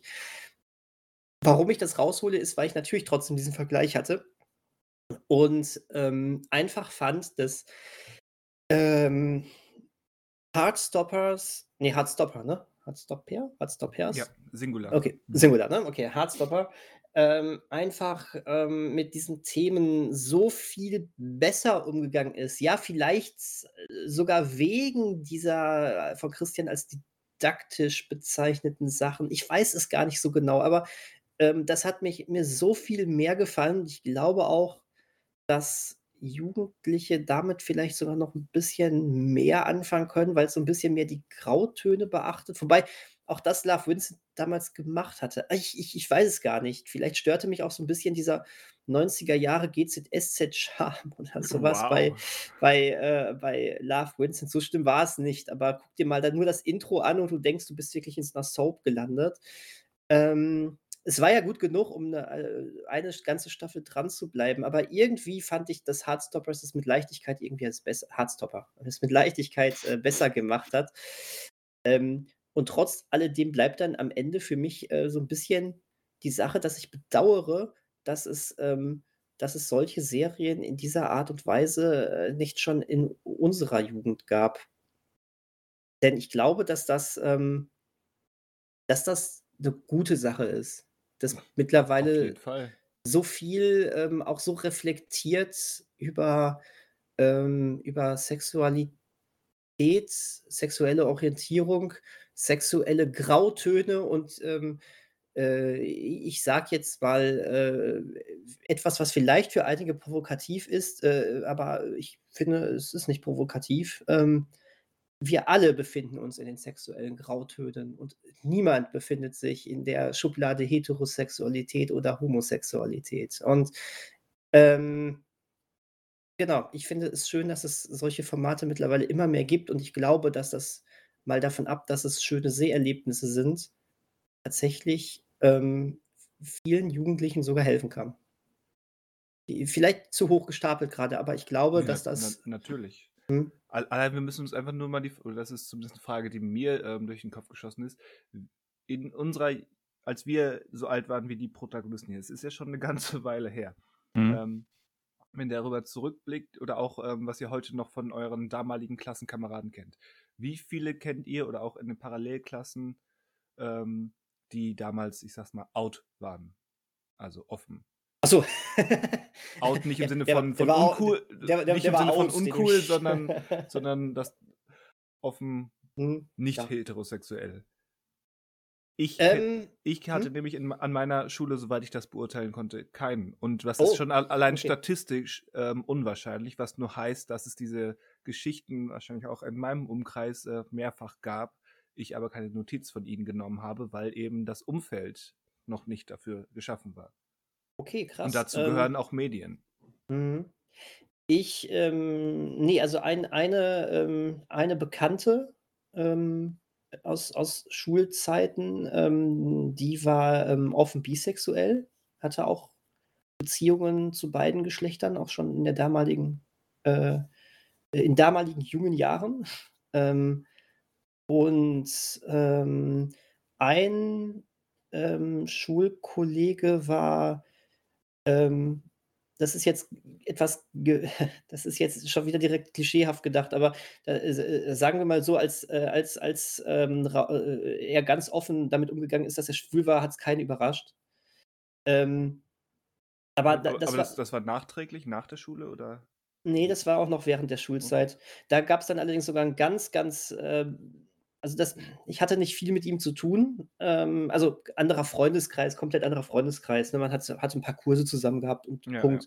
Deswegen, ähm, äh, hatte dann hatte ich das aber mitbekommen, dass, ähm, äh, seine Eltern allerdings dann wohl ni nicht zum Abschluss äh, zum Abi-Abschluss gekommen sind, weil ähm, weil, äh, er sich geoutet hatte und, äh, dort mit seinem Freund hin wollte. Und dann haben die Eltern ihn wohl auch rausgeworfen Oh Hm. zu Hause. Also das ne, das waren richtig krasse Sachen. Das gibt wird's heute auch noch geben, aber, ähm, äh, ja, und und und und und auch, äh, die Schulkollegin, die, ähm die bisexuell war, also die wahrscheinlich auch noch ist, aber so, ne, also damals. Ähm, die das das war irgendwie sehr das wirkte einfach so exotisch, ne? Das ist, ähm das ist ganz komisch. Es ist das Allernormalste der Welt, aber es war so, ähm Also, du du hast du hast auch gemerkt, dass da wirklich ganz viel, äh, so so ganz viel, ähm, von von vielen anderen aus der aus der Stufe so so 'ne Ach. Was was ein Quatsch, so in der Art, ne? So was, das das das ist ja das gehört nicht zu unserer Lebenswirklichkeit und ja, theoretisch wie die Rugby diese Rugby-Spieler da bei, äh bei Hardstopper, das, ähm, ist nicht so weit hergeholt. A aber es wirkte eben nicht wie das Normale, ne? Um's, ähm also in Anführungszeichen, was auch immer normal sein soll. Eben, Es weil es weil es das Normale ist natürlich auch konstruiert. Genau, aber, ne, ich ich ich wollte damit nur sagen, es war so es war noch so das so so ganz exotisch irgendwie. Ähm, was auch immer ich jetzt damit sagen möchte. Also, ich habe mich da sowieso in meiner Schulzeit sehr viel als, äh, eher Zuschauer des Ganzen gesehen und weniger als dazugehörig. Ähm, ohne jetzt irgendwie Außenseiter gewesen zu sein, also richtig dazu gefühlt habe ich mich nie damals. Deswegen, ähm, ich habe das eh immer schon immer mehr beobachtet, so. Und, ähm, äh, das das äh, also es he herrscht da einfach eine so krasse Heteronormativität, das ist eigentlich, ähm, aus heutiger Sicht schon fast schon fast widerlich. Ja, widerlich, ich Ähm weiß nicht, aber es ist halt einfach, wie ich schon grade gesagt, es ist einfach, ähm, unwahrscheinlich, dass das der Realität entspricht, allein schon statistisch. Äh, vi vielleicht vielleicht das, was ich in Worte fassen wollte, es herrschte eine Umgebung, bei der du das Gefühl hattest, ähm, nicht sowieso nicht offen du selbst sein zu können.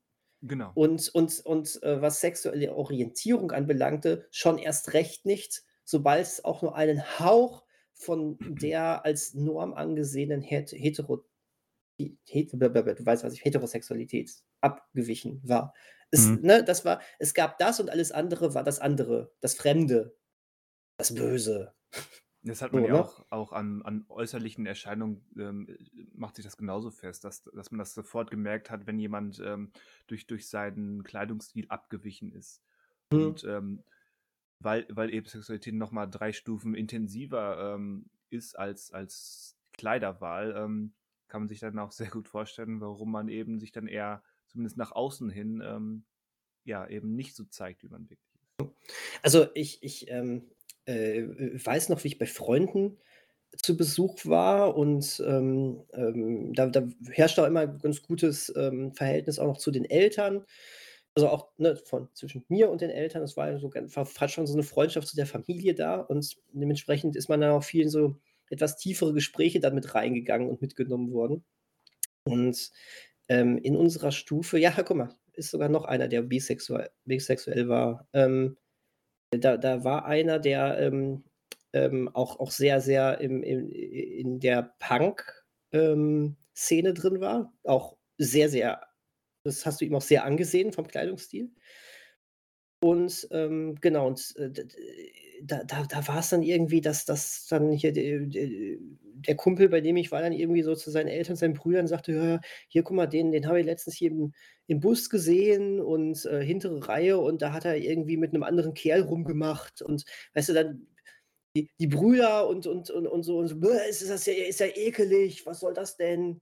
Bah.“ Und so so so von den Eltern dann noch so 'n, äh, Augenzwinkern, das: „Ja, kommt mir so hier nicht an“, ne? So in der Art. Und so wurde geredet da drüber und das fand ich damals schon unangenehm, um das so zu sagen. Wir haben alle noch viel zu lernen. Ja, aber, äh, vi vielleicht das, was ich jetzt hier grad erwähnt habe, ist ja jetzt auch nicht gestern gewesen. Ähm, vielleicht aber auch schon schö schön zu sehen, was man in der Zeit gelernt hat. Das bestimmt. Oder? Deswe ich finde ja auch also das Fass will ich jetzt gar nicht aufmachen. Äh, deswegen erwähne ich es nur und erwarte keine äh, keine Aussage dazu von euch. Ähm, ähm, ich finde ja auch, diese ganze Diskussion, die wir ja gerade haben, jetzt unabhängig von, äh, quasi Homosexualität, ist ja auch die ganze Diversitätsdiskussion immer. Das ist natürlich alles grade, äh, forciert und natürlich hat ein Unternehmen wie Disney oder Amazon jetzt nicht unbedingt Interesse oder macht das aus Nächstenliebe, ähm, wenn sie verschiedene Casting-Entscheidungen treffen. Ähm, aber es führt dazu, dass zumindest jetzt junge Menschen oder Kinder äh, dass es für die völl also völlig egal ist oder völlig normal ist, äh, zum Beispiel, welche Hautfarben irgendwelche Schauspieler haben. Und das ist ja das wir haben den Blick, den wir gewöhnt sind durch unser Aufwachsen, ist ja, dass ja eigentlich alle weiß sind, alle Helden und Heldinnen oder Hauptfiguren. Und jetzt, äh, wird das natürlich von diesen großen Unternehmen so ein bisschen anders gemacht. Ähm, wie gesagt, keine Nächstenliebe, aber das führt dazu, dass zumindest irgendwann mal Generationen sind, die nicht jedes Mal, äh, quasi aufstoßen müssen oder denen auffällt: „Ah, jetzt ist die Figur also nicht heterosexuell oder die ist nicht weiß und darauf muss ich erst mal hinweisen oder darauf äh, das muss erst mal diskutiert werden.“ Deswegen glaube ich, ist das, was grade passiert bei Filmen schon für gewisse Generationen, glaube ich, wichtig, dass man irgendwann davon wegkommt, das halt zu diskutieren, weil's eben in Anführungsstrichen einfach normal ist. Und, äh, damit sind wir halt mit unseren mit den Filmen und Serien, die's quasi in unserer Kindheit oder Jugend gab, eben nicht so wirklich aufgewachsen, Mhm. größtenteils. Deswegen sind wir halt vielleicht da nicht geschult. Also, wir haben natürlich, äh, trotz allem mittlerweile viel irgendwie gelernt oder sind da offener, aber wir, äh, als Kind nimmt man dann so was ja eher vielleicht noch unreflektierter einfach auf und das kann positiv, aber auch negativ sein, wie man an an was man sich da halt gewöhnt, was man so sieht. Tja, wenn die Eltern daneben sitzen und sagen: „Ist ja widerlich“ Gut, ja. dann, ne, äh, ist es ist das Problem, dass die Kinder das dann natürlich aber auch durch genau diesen Filter wahrnehmen. Ja. Und das wird leider auch noch häufig genug vorkommen. Ja, und der der angesprochene Tokenismus, ähm, von großen Firmen und Konzernen, ja. Ich würde das aktuell Sachen wie wie Ariel und auch, ähm, Lightyear, ähm, als, ja, notwendiges Übel eines hoffentlich am Ende erfolgreichen, äh, Wandlungsprozesses bezeichnen. Ja, dem würde ich zustimmen. Gut, gab's denn Ja. noch Hausaufgaben oder Ja, wichtige große Themen, die wir hier spre besprechen, finde ich. Ja, und dann Ja. kommen wir jetzt zu der Kleinigkeit, äh, die da eine gewisse Science-Fiction-Serie angerissen hat. Ähm, ja, äh, es äh, wir wir wir, ähm jetzt wird's anspruchsloser. Also ähm, 2. Hausaufgabe, die aufgegeben worden ist, das war, ähm, auch eine Serie, auch achtteilig. Ähm, die Folgen haben aber im Schnitt so 'n bisschen länger gedauert. Ähm, Devs heißt das Ganze, zu sehen bei Disney+. Ähm, und eigentlich ein, ähm, Werk, äh, fast ausschließlich von Alex Garland, der die Idee hatte, der die Drehbücher geschrieben hat zu allen Folgen, der bei allen Folgen Regie geführt hat. Und, ähm, ich, äh, äh, würde jetzt einfach mal sagen, ähm, für den, äh, geneigten Kinozuschauer, äh, der sich manchmal auch abseits von Superheldenfilmen bewegt, ist das direkt ein Qualitätsmerkmal.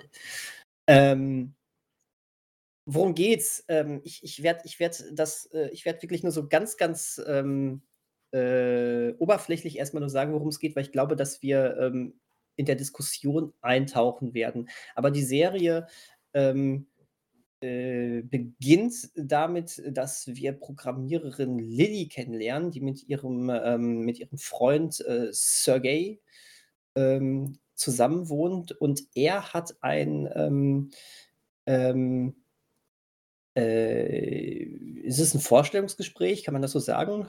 Ähm, auf auf auf jeden Fall, ähm Die die sind ja schon an so an so 'ner, ähm, IT-Hochschule oder so. Mhm. Genau, und Und und er und hat er hat aber die Möglichkeit Projektvorstellung für ganz 'ne genau, genau, stimmt, so ist es. Und er hat dann aber die Möglichkeit, ähm, äh, an so einem best ganz bestimmten Projekt dann noch mal mitzuarbeiten. Und, ähm, i irgend äh, ist ist irgendwie direkt sowieso schon komisch, weil diese Devs-Abteilung so so ganz merkwürdig in abgelegenen Wald liegt und, ähm und was die genau machen, weiß irgendwie auch so keiner, nur dass es irgendwie was total Bahnbrechendes ist, aber, ähm, nun gut. Ähm, das merkwürdige Gefühl, was auch, äh, Lilly hat, soll dann allerdings, ähm, auch direkt bestätigt werden, weil, ähm, ihr Freund Sergey plötzlich verschwindet und, ähm, nicht lange Zeit darauf, ähm, tot ist. Und zwar offensichtlich, ähm, hat er Selbstmord begangen, das ziemlich spektakulär. Hat sich nämlich in aller Öffentlichkeit oder was heißt Öffentlichkeit, aber auf einem öffentlichen Platz, ähm, selber in Brand gesteckt, was, ähm, äh, praktischerweise auch von einer Überwachungskamera aufgezeichnet wierde äh, wurde. Und, ähm, ja, wie das so ist, Lilly glaubt nicht daran, dass das Suizid war und, ähm, äh, forscht dann, äh, mehr noch nach, was es denn jetzt eigentlich mit dieser Devs-Abteilung auf sich hat und, ähm, gerät dann immer mehr an den, ähm oder hat immer mehr den, äh, Firmengründer Forrest, gespielt von Nick Offerman. Jetzt hätte die Brücke schlagen können, wir gehen vom einen Nick zum anderen Nick, aber ist egal. Ähm Genau, äh, und und nimmt immer mehr auch diesen den den Forrest dann eben ins Visier. Und ja, das somit werden wir langsam auch immer mehr in diese Devs-Abteilung reingezogen und, äh, finden auch immer mehr raus, was es dort eigentlich genau auf sich hat. Das werden wir wahrscheinlich gleich irgendwann auch noch spoilern und, ähm, genauer erwähnen, aber vielleicht erst mal so viel. Ähm, auf jeden Fall ist es der Anfang von einem von einer, wie ich finde, ganz, ganz großartigen, sensationellen Science-Fiction-Serie. Ähm, geht ihr da mit mir? Also ja, würde ich mitgehen. Äh, wobei durch diese Vorschlusso Vorschusslorbeeren, ähm, war ich jetzt so ein bisschen zu sehr gelorbeert im Vorschuss. Gelorbeert. Da warst du erst mal ordentlich gelorbeert. Beziehungsweise, ähm, ich hatte halt also, ich hatte überhaupt keine Vorstellung von der Serie gehabt. Ich habe nur davon gehört, aber ich wusste überhaupt nicht, um was es geht, ähm, oder in welche Richtung es auch gehen wird. Und, ähm, dann wartet man ja immer so ein bisschen auf den Knall oder auf die auf das Ereignis und äh, oder auf die auf das außergewöhnl auf den außergewöhnlichen Handlungsstrang oder sowas. Und es beginnt ja schon relativ ruhig, dann halt mit diesem Selbstmord und dann taucht man langsam mehr und mehr ein. Und ich muss sagen, ähm, wir hatten ja gerade schon hat der Christian gemeint, Heartstopper hätte 6 als anstatt 8 Folgen haben können. Ich weiß nicht, ob das hier besser gewesen wäre mit weniger Folgen, aber ich hatte so das Gefühl, vielleicht lag es auch an der Länge der Folgen. Ähm, also, es klingt jetzt so negativ. Also, ich fand die auch also, wirklich gut, sehr gut, die Serie. Ähm, nur eine Sache, weil es am Anfang so ein bisschen man taucht mit ihr ein, man forscht so ein bisschen nach. Ähm, dann kommt ihr Ex-Freund irgendwie mit wieder in die ganze Geschichte mit rein und, äh, da ergibt sich auch wieder was. Das war dann alles so ein bisschen ja gut, Klischee klingt jetzt auch wieder so ein bisschen negativ, aber, ähm also, ich war quasi mehr oder ich war eigentlich nur an dieser Devs-Sache an dieser Firma interessiert und an auch an Nick Offermans Figur. Ähm, und war dann manchmal so ein bisschen, wenn es dann um Lilly ging, ähm die war mehr so funktionabel, hatte ich ma manchmal das Gefühl. Also, die war halt das waren halt wir in dieser Serie und sie war dafür da, um halt uns da reinzubringen. Und, ähm, ja, vielleicht ist es subjektiv, dass es für mich so ein bisschen gebraucht hat, ähm, da reinzukommen, auch wenn ich weiß gar nicht, zum Ende der dritten oder vierten Folge oder schon ja, ich glaube, also spätestens Ende dritte, Ende vierte Folge, ähm, man ja auch dann weiß, äh, was diese Firma vorhat oder was diese Firma kann oder was für Technik die besitzt. Und, ähm, was sie damit genau vorhat, vielleicht auch nicht, aber zumindest, dass man sieht, äh, wona also wonach also was sie eigentlich forschen. Und dann war ich, glaube ich, auch so drin, als ich dann gemerkt: „Okay, darum geht's also.“ Ähm, es wurde halt nur so 'n bisschen zu also, mir wurde das Ganze zu sehr geheim gehalten, weil mir dann auch lange längere Zeit dann auch nicht klar war, was jetzt, äh, so der nächste Schritt von dieser Firma eigentlich wäre mit dieser Technik. Und, ähm genau, deswegen gut bis sehr gut auf jeden Fall, äh, mit so kleineren Abstrichen in den, äh, Schönheitskategorien. Äh, Schönheitskategorien. äh, genau, aber vielleicht kann genau, erst mal noch Christian auch seinen e seinen Ersteindruck, äh, uns mitteilen. Mein mein Ersteindruck. Ja. Ich meine, ich habe es ja grad, als ich, äh, The World of Tomorrow angedeutet hat oder angekündigt hatte, ähm, schon angedeutet. Ähm, wobei das mehr 'ne Reaktion auf auf, äh, Da Daniels Protest, äh, war. Aber andererseits, äh, irgendwie meine ich's auch so, als ich gesagt habe, ähm, Devs gehört mit zum Besten, was das Science-Fiction-Genre in in den 2000er Jahren hervorgebracht hat, zumindest konzeptionell und mit dem, was womit sich beschäftigt wird, ähm, konzeptionell und, ähm ja, nicht nicht nur im Sinne von der Technologie, sondern was sie bedeutet, die Technologie, was sie was sie mit uns macht, mit der Menschheit an sich macht und mit denen, die an dieser Technik arbeiten. Ähm, also, ich fand das wirklich große, große Klasse. Ich würde so ein, 2 Details, was Manuel jetzt meinte, vielleicht sogar unterschreiben, dass, äh, an grade im Mittelteil in ein, 2 Momenten die 'ne gewisse Stringenz vielleicht gefehlt hat, wo man gemerkt hat, ähm, ja, es ist eben 'ne 'ne Serie, die die so 'n bisschen gestreckt wird. Hätte man das auf 'nen 3, 4 Stunden Film oder so, ähm ja, 3, 4 Stunden passt nicht, aber egal. Hätte Mhm. man hätte man, ähm, sich von von der Episodenstruktur mehr gelöst, ähm, und das 'n bisschen gekürzt, hätte man sicherlich, ähm, 'ne Episode oder so einsparen können. Aber ich hatte jetzt hier nie das Gefühl, äh, dass es sich wirklich großartig im Kreis dreht oder, ähm, verschleppt. Mehr so in der Nachbetrachtung, dass man denkt: „Okay, so ein, 2 Details waren jetzt nicht stringent zu Ende oder ähm, konkretisiert. Aber ähm, da war es mir nicht so negativ aufgefallen. Im Großen und Ganzen wirklich große, große Klasse, ähm, sowohl, wie gesagt, konzeptionell als auch emotional. Ich fand nämlich, ähm, auch wenn ich zustimmen würde, dass ähm, Lilly mehr eine, eine, eine Funktionsfigur denn, denn eigentliche Hauptfigur ist, aber ich fand sie trotzdem ähm, ja mehr als ausreichend genug, auch ähm, eine eigenständige Figur, die da, die da ähm, vom Verschwinden oder auch Tod dann ihres Freundes motiviert auf eine Suche geht, ähm, mit, sich mit ihrer eigenen, unter anderem auch romantischen Vergangenheit auseinandersetzt und da auf Entdeckungsreihe geht und dann spätestens, wenn klar wird, was bei Devs ähm, veranstaltet wird, was da veranstaltet werden kann, ähm, geht das auch so ein bisschen konzeptionell thematisch Hand in Hand und das fand ich sehr gelungen, auch weil Hauptdarstellerin zu neuer Mus äh, Mizuno die wir ja schon aus Alex Garlands ähm, Ex Machina kennen und die eine kleine Rolle aktuell bei House of Dragon hat,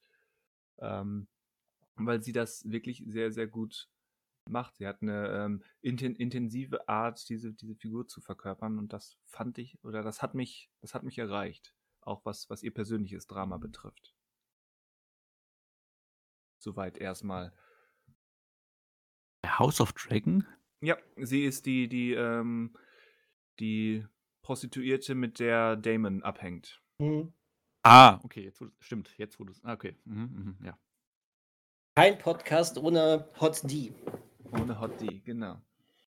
Ja, ähm, ich, äh, ich, ich, ich fand, äh, wo, wo, wir bei äh, Geschwindigkeit ähm, der Narration sind, ähm, dass, es, dass, dass die Serie der eigentlich ziemlich, ähm, ziemlich gute eine ziemlich gute Balance gefunden hat. Ähm, ich meine, wer Alex Garland kennt, der weiß, dass das jetzt hier nicht äh, zu, einem, zu einer Turboserie wird. Ne? Richtig. Und ähm, ich, ich, ich fand schon, dass es aber auch jetzt irgendwie nie zu gekünstelt in die Länge gezogen wirkte. Ähm, die Serie wusste, wo sie wirken äh, wollte und wo sie auch einfach mal die Bilder ein bisschen bisschen länger eingeblendet lässt, aber ansonsten war es dann war doch dann ja auch in den Momenten, wo viel los war, da war es dann auch war dann auch viel los und, ähm, da hat man dann nicht irgendwie so gekünstelt auf so eine ähm, so 'ne Arthouse-Bremse gedrückt oder sowas. Ähm Was ist denn jetzt die Arthouse-Bremse? Das ist, wenn man zu ja, weiß ich nicht, wenn man irgendwie Momente, die vielleicht ähm, die vielleicht dann doch mal ein bisschen schneller, ein bisschen blockbusteriger wirken könnten, ähm, dann dann so bewusst verkopft und verkünstelt vielleicht noch so so extrem langsam erzählt. Es war ein bisschen flapsig ausgedrückt Ne, von aber mir ver jetzt. das das verstehe ich jetzt mit der Mhm. Erklärung. Ähm und, äh, nö, da da da hat die Serie ja auch keine, ähm also, es gibt keine großen Action-Szenen, aber, ne, wenn mal was turbulent ist, dann wird's turbulent. Da hat die Serie dann jetzt nicht die Scham zu sagen: „Jetzt gehen wir auch mal thr äh, wirklich ins Thriller-Genre rein“, so. Ähm was ich auch sehr, sehr hervorzuheben finde, ist die Optik dieser Serie. Mein Gott, sieht die gut aus, oder? Ja. Ja. Ja, Kam danke. kamerate kameratechnisch und ausstattungstechnisch Ja, insbesondere. ja, richtig. Also, Die, das äh der gesamte, ähm, ja, Devs Campus nenne ich es jetzt mal. Oh, wow. Mhm. Absolut. Äh, ja, Und aber auch und wirklich und nicht nur nicht nur, dass es cool aussieht, es es macht auch Sinn für das, was dann da passiert, was es sein soll. Äh, Mhm. macht dieses ganze Brimborium drumherum mit den ganzen Leuchtdingern im Inneren und, ähm, diesem, ähm, lateralen Fahrstuhl-Kubus, ähm, der da zum zum Ja. Zentralrechner führt. Ähm, das macht auch Sinn für das, was da eigentlich passiert. Es ist nicht nur Stil, weil's irgendwie cool aussehen soll, Science-Fiction-mäßig, sondern, ähm, es ist 'ne natürlich stilisierte, aber aber nachvollziehbar stilisierte Darstellung dessen, womit wir da agieren oder die Figuren da agieren. Ja, Und, äh, vollkommen das ist das ist immer die beste Kombination, wenn's nicht nur cool aussieht, sondern auch Sinn macht. Ja, durchaus. Kommt manchmal vor. Kommt manchmal vor. Ähm. de dem dem dem hilft dann noch, ähm, die die ja, ähm, wer wer Alex Garland gesehen hat, ähm, dadurch schon gewohnte Musik von, ähm, Ben Salisbury und Jeff Barrow, ähm, der die hilft dann noch, äh, die mal wieder wunderbar ätherisch in die Länge gezogene Elektroverschwurbelungen sind, äh, die ich Mhm. einfach großartig finde. Ich meine, da bin ich vielleicht auch vorbelastet, weil Jeff Barrow Gründungsmitglied einer meiner Lieblingsbands, nämlich Portishead ist. Ah, okay. Aber ähm, ja, die Musik hat mir auch schon bei, bei ähm, Annihilation sehr, sehr gut gefallen und tut auch hier einiges dazu, die Atmosphäre, die ohnehin schon spannend und mitreißend wäre, dann noch weiter ähm, ja, zu intensivieren. Und dann, wenn dann die, die großen, Exis auch hier die, die existenzialistischen und konzeptionell hochgreifenden Fragen und Theorien ähm, ans Licht kommen, ähm, ist das dann wie so ein waberndes, ähm, keine Ahnung, Kissen, in das man sich reinsetzt, um dann erstmal sich so im Schneidersitz mit dem zu befassen, was einem da präsentiert wird. Mhm. Und ich glaube, jetzt ist der Zeitpunkt gekommen, um das Kind beim Namen zu nennen, ähm, spoilermäßig, was bei Devs passiert. Ja, wir sollten über Determinismus sprechen. Und Daniel erklärt uns jetzt, was ein Laplace, äh, was ein Laplace'scher Dämon ist. ähm, wird das eigentlich jemals beim Namen genannt in der Serie? Nein, ne? Oder? Äh, Kann man Doch, das auch auf Englisch doch. aussprechen? Doch, ist das so? oder? Ich weiß es nicht mehr. Dafür ist dann tatsächlich äh, ein bisschen zu lange her. Ich weiß jetzt nicht Ja. mehr, ob, ob das meine Nachrecherche war, weil es überall erwähnt wird, oder ob sie es auch im Text genannt haben. Ja, ähm, ich weiß ich auch nicht mehr. Devs ist bei mir ja noch mal eine gute Ecke länger her. Ähm, äh, also, das Ganze ist, ähm, ist, ist eine Apparatur, ähm, die irgendwie in der, in der, in der Lage ist, jedes Teilchen im, im, im Universum ähm, zu berechnen, ähm, so dass man theoretisch ähm, genau da äh, irgendwie darstell darstellen kann oder auch hier berechnen kann, ähm, wie der Zustand des Universums in der Vergangenheit und in der Zukunft war und sein wird, oder? So irgendwie Ja, in also der Art? Das ist die Theorie, ähm, also der Laplace Dämon ist die Theorie, dass man, wenn man, ähm, wenn man von einem geschlossenen mathematischen ähm, Gleichungssystem ausgeht und sämtliche Naturgesicht Naturgesetze berücksichtigt, dass man in der Lage ist, äh, die Lageposition und Geschwindigkeit aller im Universum befindlichen ähm, Teilchen zu berechnen und deswegen eben, ja, wie du schon sagst, Vergangenheit, Gegenwart und Zukunft ähm, darzustellen oder zu berechnen. Mhm. Logisch. Logisch. Absolut logisch, ja. No, Ich muss- big, ich muss- no big deal. Ich muss übrigens gestehen, ich habe so ein bisschen Wikipedia gerade auch zur Hilfe gehabt, aber na gut. Äh, meinst du ich nicht? Ach so. Ich finde, das muss man einfach mal offenlegen, bevor es heißt, boah, diese Klugscheißer da.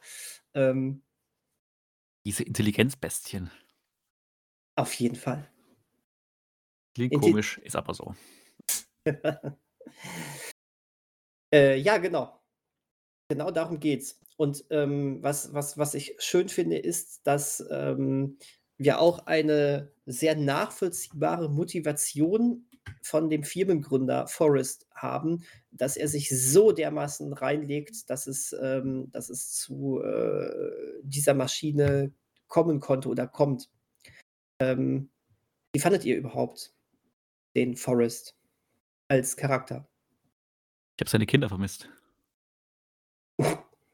Na, ich fand's, ähm, also ich habe jetzt bei Nick Offerman denn, ich weiß nicht, was er noch so dramentechnisch gemacht hat an ernsthaften Rollen. Aber er war dadurch, dass man, dass ich ihn jetzt quasi mehr so als diesen humorvollen Schauspieler äh, hauptsächlich kannte oder kenne, Mhm. Mhm. ähm, war der so ein bisschen nicht, auch nicht ganz lesbar oder nicht ganz klar, äh, was, also was passiert denn hinter seinen Augen oder hinter seinem Bart. Und ähm, das macht ihn ganz spannend als Figur halt auch, weil man dann ihn nicht so, also gerade am Anfang nicht so genau abschätzen konnte. Man wusste natürlich auch noch gar nicht, was, steht, was steckt hinter dieser Firma und so weiter. Aber bei ihm wusste man auch nicht, äh, ist er jetzt jemand, der im nächsten Moment austickt, der einen Mhm. genauen Plan hat, der es gut meint oder der es nicht so gut meint mit den anderen äh, Figuren um ihn herum.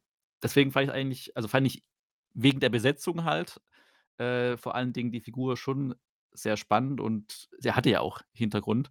Ähm, und war, deswegen war auch die Sache mit, ich fand Lily als Figur jetzt gar nicht so spannend, weil sie im Grunde halt nur unsere, die Funktion hatte, für uns Dinge rauszufinden. Ähm, aber ihre Geschichte mich jetzt gar, also klar, sie hat ihren äh, Freund verloren, aber ihre Geschichte mich gar nicht so interessiert hat. Und das fand ich bei ihm dann so ein bisschen spannender, auch wenn vielleicht sein Hintergrund jetzt auch nicht der kreativste ist, also sein äh, familiärer Hintergrund. aber, ähm, er war also von Anfang an war die Figur einfach spannend, weil man sie halt nicht so lesen konnte. Und ich Mhm. fand auch die das zog sich auch so 'n bisschen durch, dass man nie genau wusste, wo man bei ihm ist eigentlich. War mein Eindruck. Christian? Ja.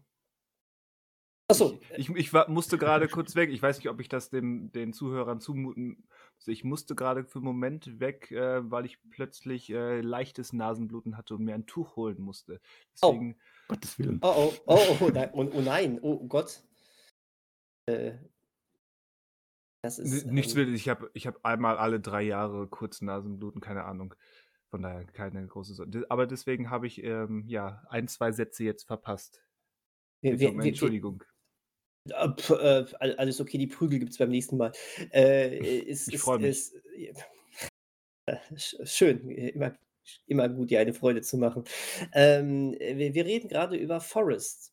Ja gut, so weit so weit, ähm, habe ich das dann wieder mitgekriegt. Genau und, äh, ja, wie äh, wie der Charakter bei euch angekommen ist, mit seiner Motivation ja auch, ähm, diese, äh, Determinismusmaschine zu erfinden.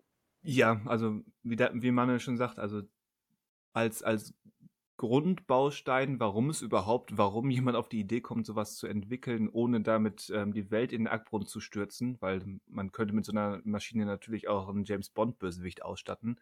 Und ich bin Ja. ganz froh, dass die Serie diesen Weg nicht gegangen ist. Ähm, da funktioniert die Rolle sehr gut. Ich würde auch sagen, dass dass, ähm, Forrest als Figur interessanter oder spannender als Lilly ist, aber ich würde möchte trotzdem noch einmal unterstreichen, dass dass Lilly als Figur für mich dann doch mehr war als nur Funktion und nur Perspektivfigur.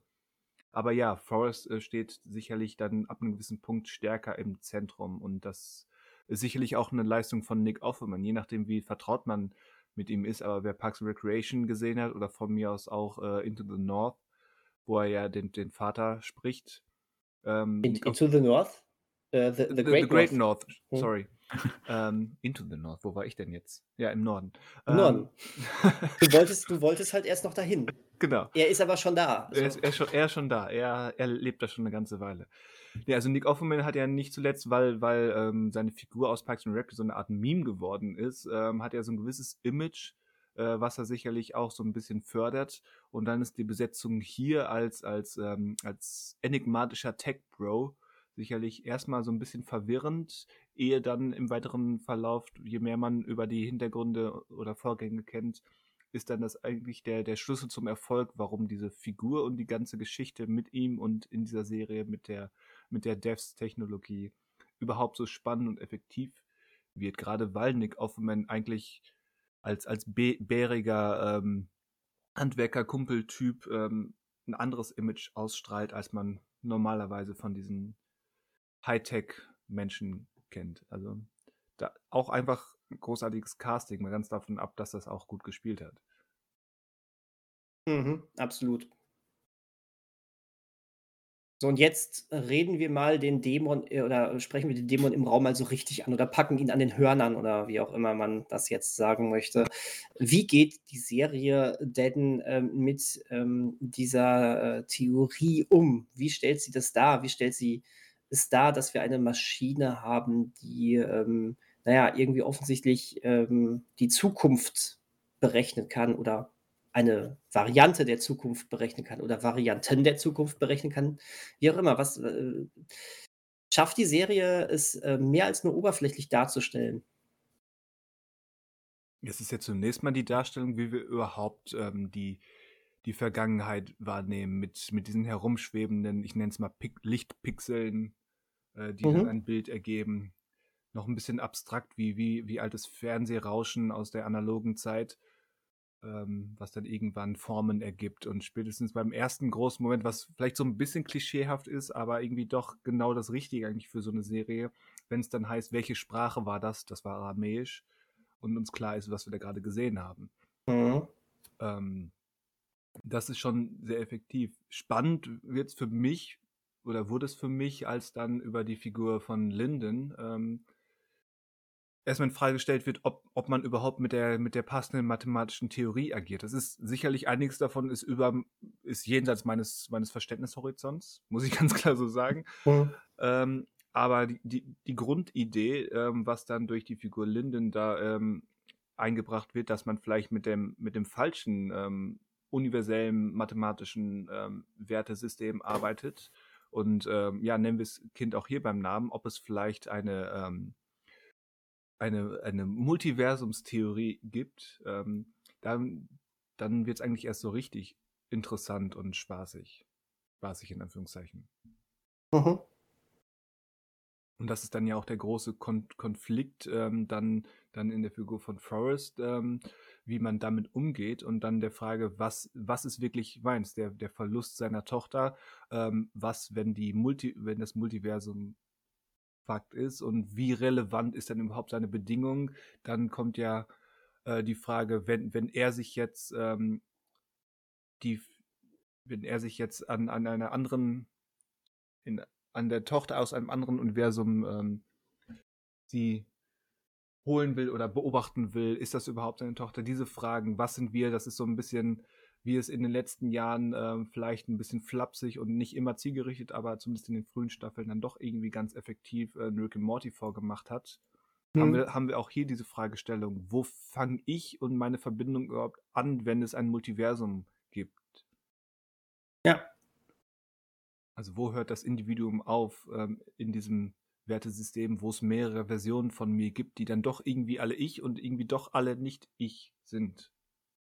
Oder eben die Leute, die ich kenne und zu lieben glaube. Wird das eigentlich in der Serie mal beantwortet? Ähm, das allererste Bild, was man ja sieht aus der Maschine, also wir können ja jetzt spoilern, oder ist ja diese äh, schemenhaft zu erkennen, die Kreuzigung äh, von Jesus. Ähm, das das bedeutet ja, wenn man jetzt diese Paralleluniversentheorie aufnehmen würde, dass der überall aufgetaucht ist. Nein, heißt Oder es nicht. Oder äh, aber was wäre denn die Erklärung, dass man man sieht eine ein Universum sozusagen Ja. oder eine Möglichkeit. Genau. Eine also eine vergangene Möglichkeit in dem Sinne dann. Okay, dann aber wird das ist das auch also ich überlege gerade, ist es in der Serie denn also das wäre ja Stellt jemand diese blöde Frage, die ich gerade gestellt habe? Ähm, das war jetzt, also müsstest du sie vielleicht nochmal konkreter stellen, ähm, wora wonach du jetzt suchst. Ja, ob das halt also genau, ob das halt dann dahingehend beantwortet wird, es ist halt eine mögliche Vergangenheit weil eigentlich müsste ja Nick Offerman dann ja davon ausgehen, nee, das ist die Vergangenheit, also es ist die Vergangenheit und nicht also, es sagt ja niemand, es gibt auch eine Welt oder ein Universum, in der es zum Beispiel keinen Jesus gab oder in der es den christlichen Glauben Ja, das spricht keiner so aus, aber das ist ja der große Kritikpunkt, warum die die Linden dann ja auch rausgeschmissen wird, weil Nick Offerman eben daran festhält, dass es nur die eine geben kann oder soll, weil er eben auf der Suche unter anderem nach seiner Tochter ist. Deswegen versperrt er sich ja dem, dem Multiversumsansatz. Obwohl er sieht, dass er, dass er zielführender mhm. ist, ähm, stimmt, sagt er ja, ja, nein, das will ich nicht. Noch, noch ein bisschen schwammig am Anfang, weil, weil die Serie und weil er eben noch, noch die, die wahren Motivationen verbergen wollen. Aber ähm, das ist ja der Grund, warum er an, an der klaren deterministischen Weltsicht und eines geschlossenen, eines geschlossenen Universums festhalten will. Mhm. Stimmt, ja, ja. Und das wird dann ja aufgebrochen. So habe ich es jedenfalls interpretiert. Mhm. Da gehe ich aber mit. Dann wäre das geklärt. ja, was bleibt zu sagen? Ähm, das Ganze ist auch wirklich nur auf eine Staffel ausgelegt gewesen. Es hat ein endgültiges Ende gefunden. Es sollte auch mhm. immer schon so sein. Ähm, Alex Garland, ähm, wie ich gehört habe, will gerne weitermachen mit Serien, aber nicht mit dieser Serie. Ähm, er wird halt gerne weiterhin dann solche Kurzserien ähm, machen, weil er wohl, glaube ich, das Gefühl hatte, sich da sehr austoben zu können. Ähm, kann, kann soll, ich mir vorstellen, ja. Soll er. Soll er, auf, auf, jeden Fall. Ich meine, er darf auch gerne weiterhin Kinofilme drehen. Aber. Ja, na, natürlich, klar. Wobei wir jetzt seinen letzten Kinofilm. Ähm, nicht im Kino bekommen haben. Ja, Manuel kennt ihn ja nur, ne? Ja. Ja. Also der lief bei euch nicht, das meinte ihr mit Man. Ich habe ihn, ich habe, so. ja, Man, genau. Ich habe ihn ähm, nicht gesehen tatsächlich. Nee, ich auch ja. nicht. Habe ich darüber gesprochen? Doch, ich habe auch darüber gesprochen. Du hast darüber ja, gesprochen, ja. Wobei der dürfte jetzt ja, das war ja, wobei, das war im Juni, Juli. Ja, der müsste bald jetzt irgendwann, Ja. irgendwann kommen. Alex. Könnt ihr euch vorstellen, dass Alex Garland mal einen Abenteuerfilm macht? Er macht so sehr Abenteuerfilm wie, wie ein, ähm, oh Gott, wie heißt er? Äh, Mr. James Gray, wie James Gray Abenteuerfilme macht. So, so einer ist Alex Garland. Also, ähm, da ich Ad Astra sehr, sehr mochte, gute Science Fiction, aber Ja, darf aber hast, hast Alex du, was machen. hast du ähm, hier, ähm, mein Gott, wie heißt sie denn? Mit, Diese Ver Versung Z, ne? genau. Mhm. Leider, leider nichts. Es steht seit Ewigkeiten auf meiner Cookliste. Der ist gut. Der ist nicht, Ähm. ad, der ist nicht Ad Astra gut, aber der ist gut. Hat, hat denn da auch der Harryhausen die Effekte gemacht? Nein, da hat er die nicht gemacht, weil Ray Harryhausen war zu dem Zeitpunkt, glaube ich, schon ein paar Jahre äh, verstorben. Der soll sich nicht immer rausreden. Obwohl, ne, doch, der ist 2013 verstorben. Na gut. War aber Mhm. zu dem Zeitpunkt auch schon in, in seinen 90ern. Von daher wahrscheinlich nicht mehr so aktiv. Also, das war jetzt der etwas, etwas holprige äh, Versuch, überzugehen zu den letzten Hausaufgaben. Ähm, nämlich gleich zwei Filme und beide drehen sich um Sindbad den Seefahrer. Äh, beide haben mit Ray Harryhausen zu tun. Das eine ist Sindbad siebente Reise von, von 1958 unter der Regie von Nathan Juran. Ähm, Drehbuch und Produktion unter anderem von Jay Harryhausen, Produktion zusammen mit Charles H. Schneer, mit dem auch zusammen dann einige Jahre später Sindbads gefährliche Abenteuer 1973 produziert hat. Ähm, damals unter der Regie von Gordon Hessler. Wie gesagt, 58 und 73, zweimal Sindbad, zweimal Ray Harryhausen. Ray Harryhausen ist natürlich eine Institution, äh, wie man gerade auch, oder wie ich gerade auch, ich habe es letzten Podcast angedeutet, in der ähm, Doku-Serie Light and Magic erfährt, wo, wo die großen Effektkünstler dann der 70er, 80er und 90er immer wieder auf Ray Harryhausen verweisen, ohne den sie äh, niemals ähm, ja, dieses, dieses Interesse entwickelt hätten.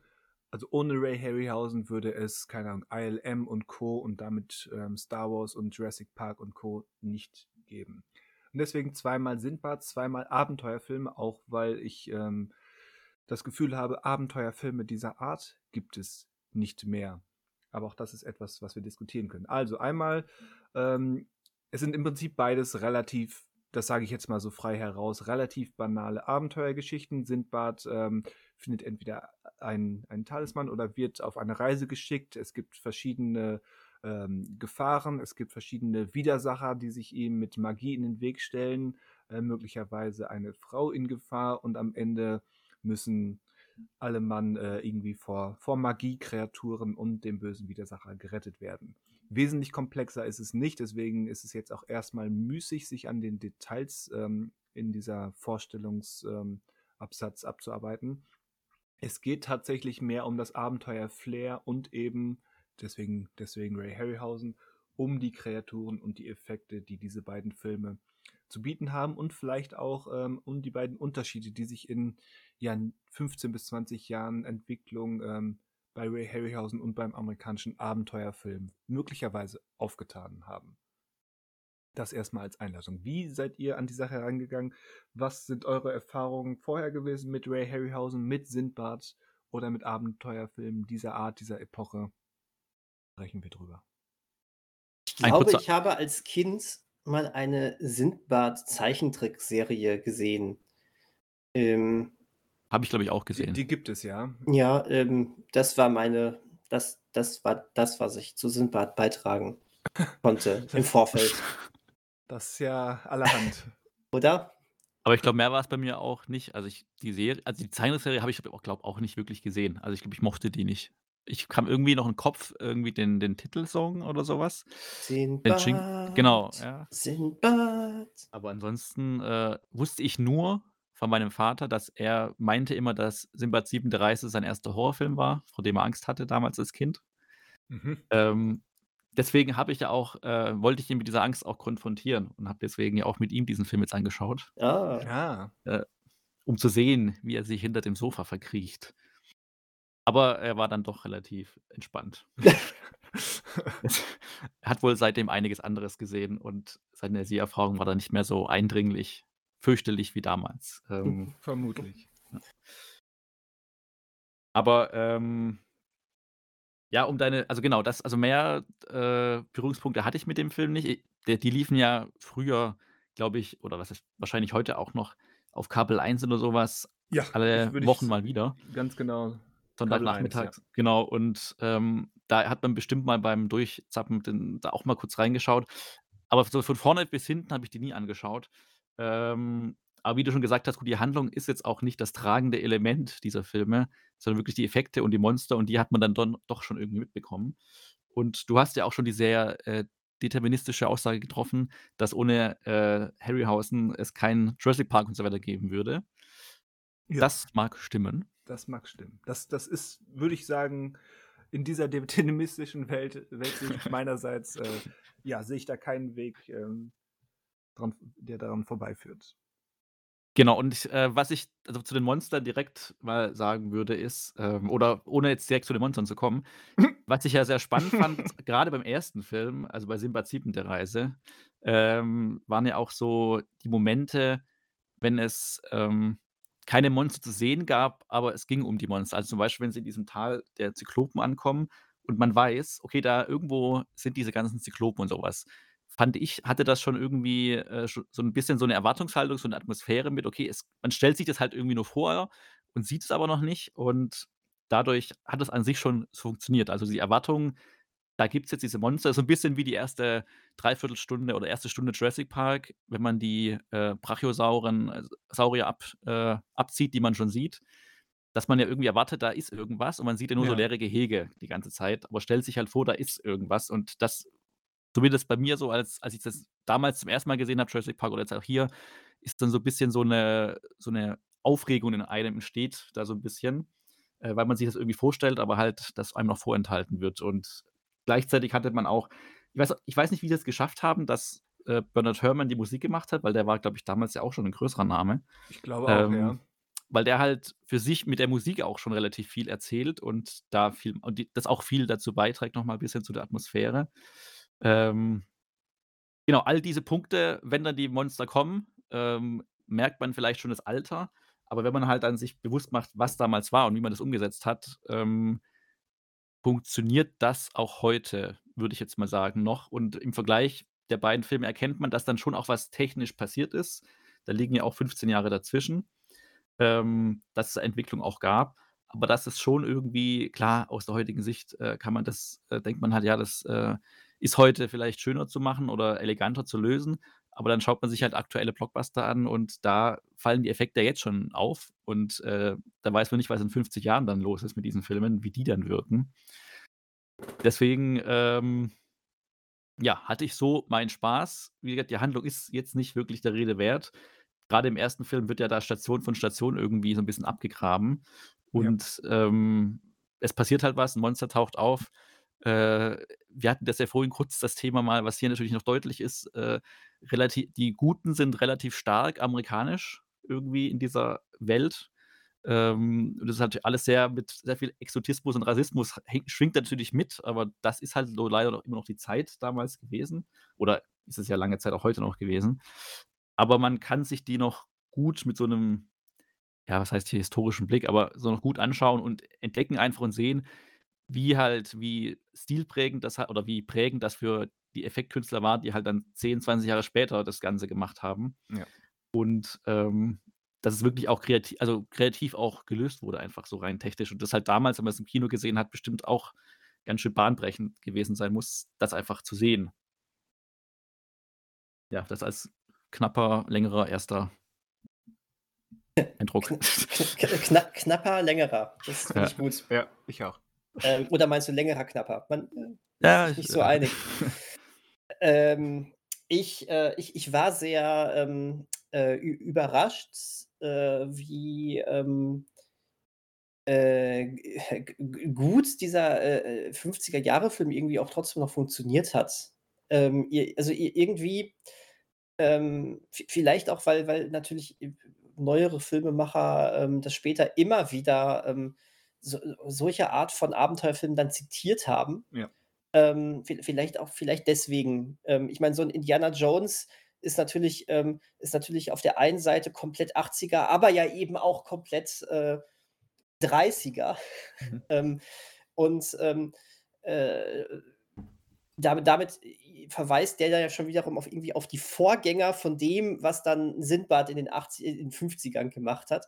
Äh, vielleicht, dass es durch diese, sowieso durch diese Aufarbeitung der Abenteuerfilmgeschichte, mit der man irgendwie aufgewachsen und sozialisiert worden ist, sowieso schon ähm, drauf hat. Aber ich hatte diesen Film geschaut und dachte, ähm, oh, der, der wirkt irgendwie auf klassische Art und Weise doch noch irgendwie modern. Also das ist ganz interessant gewesen. Ähm, äh, also ich bin direkt in so ein Abenteuer-Feeling reingestürzt und ich hatte, hatte da Spaß mit. Ähm, und ja, zu den Effekten, ich habe da wirklich ein sehr, ähm, ich habe da wirklich Hochachtung vor, als dann diese Zyklopen da aufgetaucht sind und ja.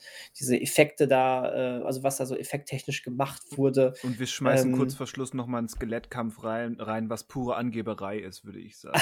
Auf jeden Fall. Ey, hey, äh, nichts anderes, was das heutige Abenteuer oder Action-Kino natürlich auch permanent macht. Ähm, theoretisch gab es diese Tendenz dann auch schon irgendwie immer, ne? Äh, ja. Komm, wir können es, halt, wir machen es. Hier ist es aber wirklich beeindruckend, weil es eben noch so handgemacht ist, zumindest für mich. Äh, klar, handgemacht ist immer beeindruckender. Ähm, ja, äh, hat, hat mir wirklich Spaß gemacht äh, anzuschauen. Ähm, ist aber auch nicht länger jetzt im Gedächtnis geblieben. Also, wenn wir, wenn wir jetzt drüber sprechen, über den Film, dann habe ich nämlich genau das, worüber ich gerade gesprochen habe, habe ich noch so im Kopf. Ähm, äh, auch, auch lustig, wie sie das schon mit, dem, mit der kleiner werdenden Prinzessin da gemacht haben. Auch äh, effekttechnisch meine ich jetzt, ne? Ja. Ähm, alles, alles, alles ganz, ganz witzig. Aber du, ja, du wirst nicht zwei Wochen später noch über, äh, über diesen Film großartig äh, jetzt, jetzt sprechen und sagen, ich habe damals hier Sindbad siebente Reise gesehen. Wow! Ein Abenteuer-Highlight auf allen Ebenen. Ähm, da, dafür ist die Story sicherlich zu, zu banal, aber gerade dieses, dieses angesprochene, irgendwie simple Abenteuer-Flair mit, mit, wir reisen einfach mal banal durch die Gegend und haben ein paar Widersacher und Monstern, ein kleines Abenteuer zu lösen. Ähm, ich würde mir sowas wünschen und ich würde mir ja. sowas gerne auch mit moderner Tricktechnik wünschen. Als damals die, ähm, die Kampf der Titanen-Filme kamen, dachte ich, ja, jawohl, was brauchen wir? Und dann habe ich sie gesehen und dachte, hm, nee, so dann doch nicht. Nee, richtig. Was hat dich denn bei denen gestört? Also bei den Kampf der Titanen-Filmen? Dass sie eben nicht dieses naive Abenteuerscham hatten, sondern moderne Actionfilme sein wollten. Hm, mhm. Und, und, da, und für das, was sie versprochen haben, nicht groß genug waren. Ich zitiere einen Kumpel, nachdem wir in äh, Zorn ähm, der Titanen waren, äh, der Fortsetzung, da kam er raus und sagte, ja, das war ganz nett, aber eigentlich war es nur kleiner Ausraster des Titanen. Und da hat er recht gehabt. Also, ähm, ja irgendwie war es dann auch wieder, äh, war dann auch irgendwie nicht groß genug für das, was man dann hätte machen können, ne? Also. Und ich meine, wir haben in dem vergangenen Podcast schon über, über wo sind die Mythologiefilme diskutiert. Und das ist vielleicht hier nochmal der gleiche Ansatz, weil ich da einfach nicht drüber hinwegkomme, dass, dass wir zugeballert werden mit Spektakelfilmen und Effekt, ähm, digitaler Effektkunst hoch 10.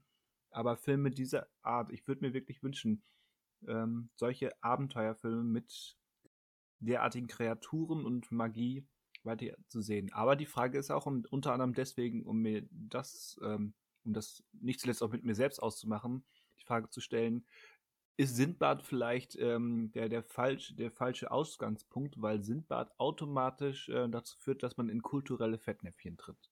Ja, ja, schon. Also, ja, das ist natürlich sehr naiv, ne? Das, was man, ähm, was wir da gesehen haben.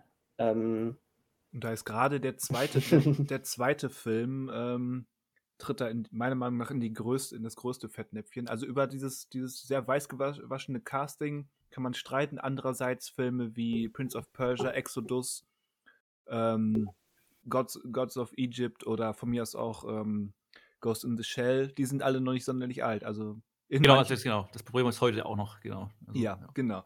Aber ähm, die, die grünhäutigen Wilden aus dem zweiten Film, dem neueren Film hier, äh, das ist schon, ja, da musste ich dann doch sehr schwer schlucken, als ich das gesehen habe.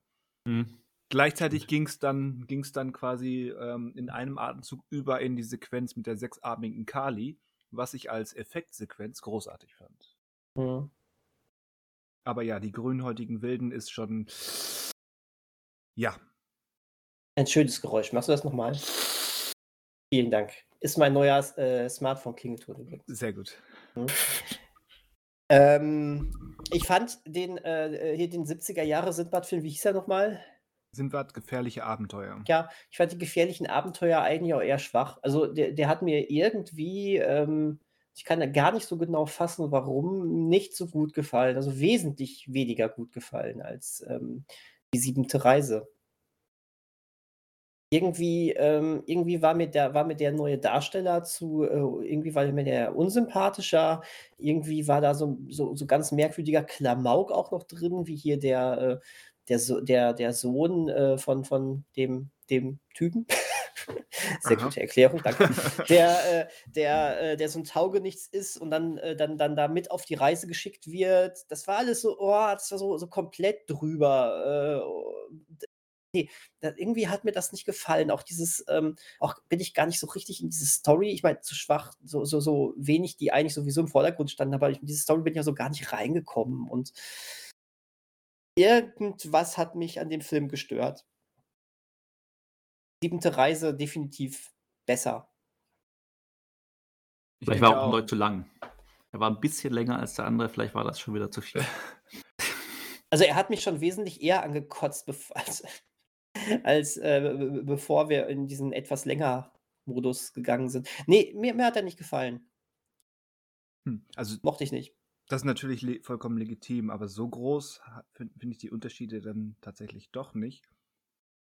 Aber Mag eine Tagesabhängigkeit ja, auch gewesen sein. Ich habe den an einem anderen Tag gesehen. Ähm, vielleicht war ich da generell auch gar nicht so in, in der Stimmung, äh, weil, weil ähm, irgendwann, ähm, irgendwann hieß es ja auch, oh, wir müssen diese Filme jetzt gucken, die werden in ein paar Tagen rausgenommen. Ja, gut. Ähm, ne? Und dann habe ich natürlich beide Filme recht schnell dann ähm, gucken müssen. Äh, und ich glaube, da hatte ich dann auch einfach keinen Bock an dem Abend auf genau so eine Art von Film. Und das, wenn dann der Film nicht der ganz große Wurf ist und dich dann rumreißen kann, dann, dann, dann, ne, dann ja. ist man direkt so ein bisschen griesgrämiger drauf. Das verstehe ich. Also ich würde zum Beispiel eine, einerseits sagen, dass, dass der neuere Film auch, ja, sei es, sei es technisch bedingt, aber ich würde auch, ich habe es nicht recherchiert, aber ich glaube auch, der hat einfach das höhere Budget, der wirkt ein bisschen professioneller, was Ausstattung und Kostüme betrifft. Ähm, aber gleichzeitig wirkt er auch, ob, obwohl 15 Jahre vergangen sind, wirkt er wie ein Film, der drei Jahre später gedreht wurde in manchen Bereichen. Ja, genau. Und, und da ist dann vielleicht einfach erzählerisch zu wenig Weiterentwicklung dafür, dass wir uns jetzt mittlerweile Anfang der 70er Jahre befinden und ähm, Star Wars vor der Tür steht. Mhm, mhm. Aber wie gesagt, Einzelsequenzen wie eben die sechsarmige Kali oder auch ähm, die lebendig gewordene ähm, äh, Bugfigur vom, vom Schiff ähm, finde ich nach wie vor beeindruckend. Ja, definitiv. Also ich fand das Finale da ein bisschen, in, also nicht enttäuschend, also ich fand es schon wieder auch beachtlich, wie dann die zwei Monster da kämpfen, aber ich dachte, da kommt noch mehr oder was Größeres. Irgendwas ja. wird doch aus dem Hut gezaubert. Im wahrsten Sinne des Wortes.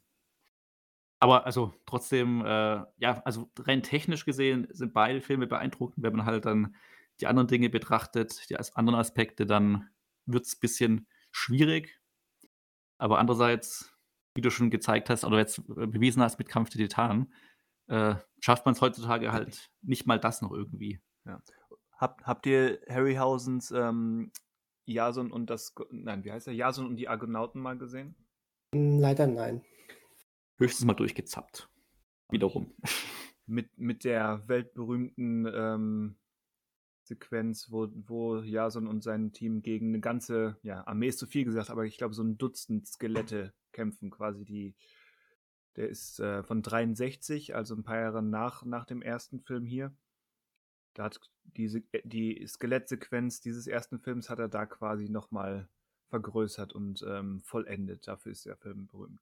Mhm. Und ähm, um anzusetzen, was ich gerade meinte, Sindbad ist eben kulturell ähm, etwas schwierig, weil er eben kulturell präzise oder spezifisch ist und sich da schlecht rauslösen lässt. Ähm, da finde ich, lässt sich dann, und da sind wir wieder bei dem Mythologie-Thema, ähm, mit sowas wie Jason und die Argonauten natürlich äh, noch viel mehr anstellen. Ohne in solche, oder zumindest zu schnell in solche Probleme zu stapfen. Mhm. Das stimmt.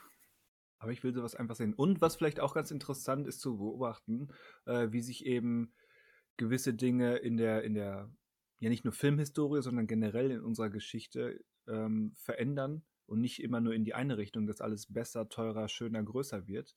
Ähm, du hast hier in beiden Filmen und insbesondere im 70er-Jahre-Film, äh, es ist nun mal ein amerikanischer, ich weiß nicht, ob man ihn Blockbuster nennen darf, aber es ist ein, war damals ein halbwegs großbudgetierter, äh, für die Massen produzierter amerikanischer Kinofilm. Und du hast hier Helden und Hauptfiguren, ähm, die an Allah glauben und das frei heraussagen und das ist überhaupt nicht problematisch.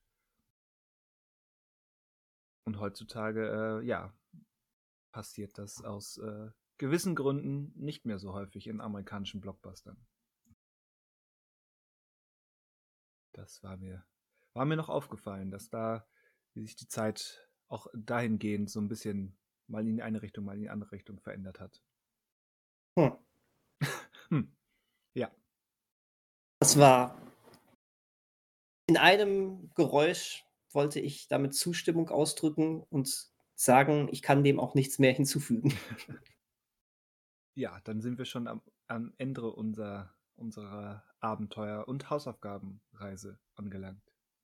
Ich muss sagen, dadurch, dass, ich, dass das diesmal so lange gedauert hat, habe ich mich richtig drauf gefreut. Wollte ich nur mal, wollte ich nur mal so sagen. Also das war, das war schön, mal wieder länger über, über Filme, die wir gemeinsam gesichtet haben, zu sprechen.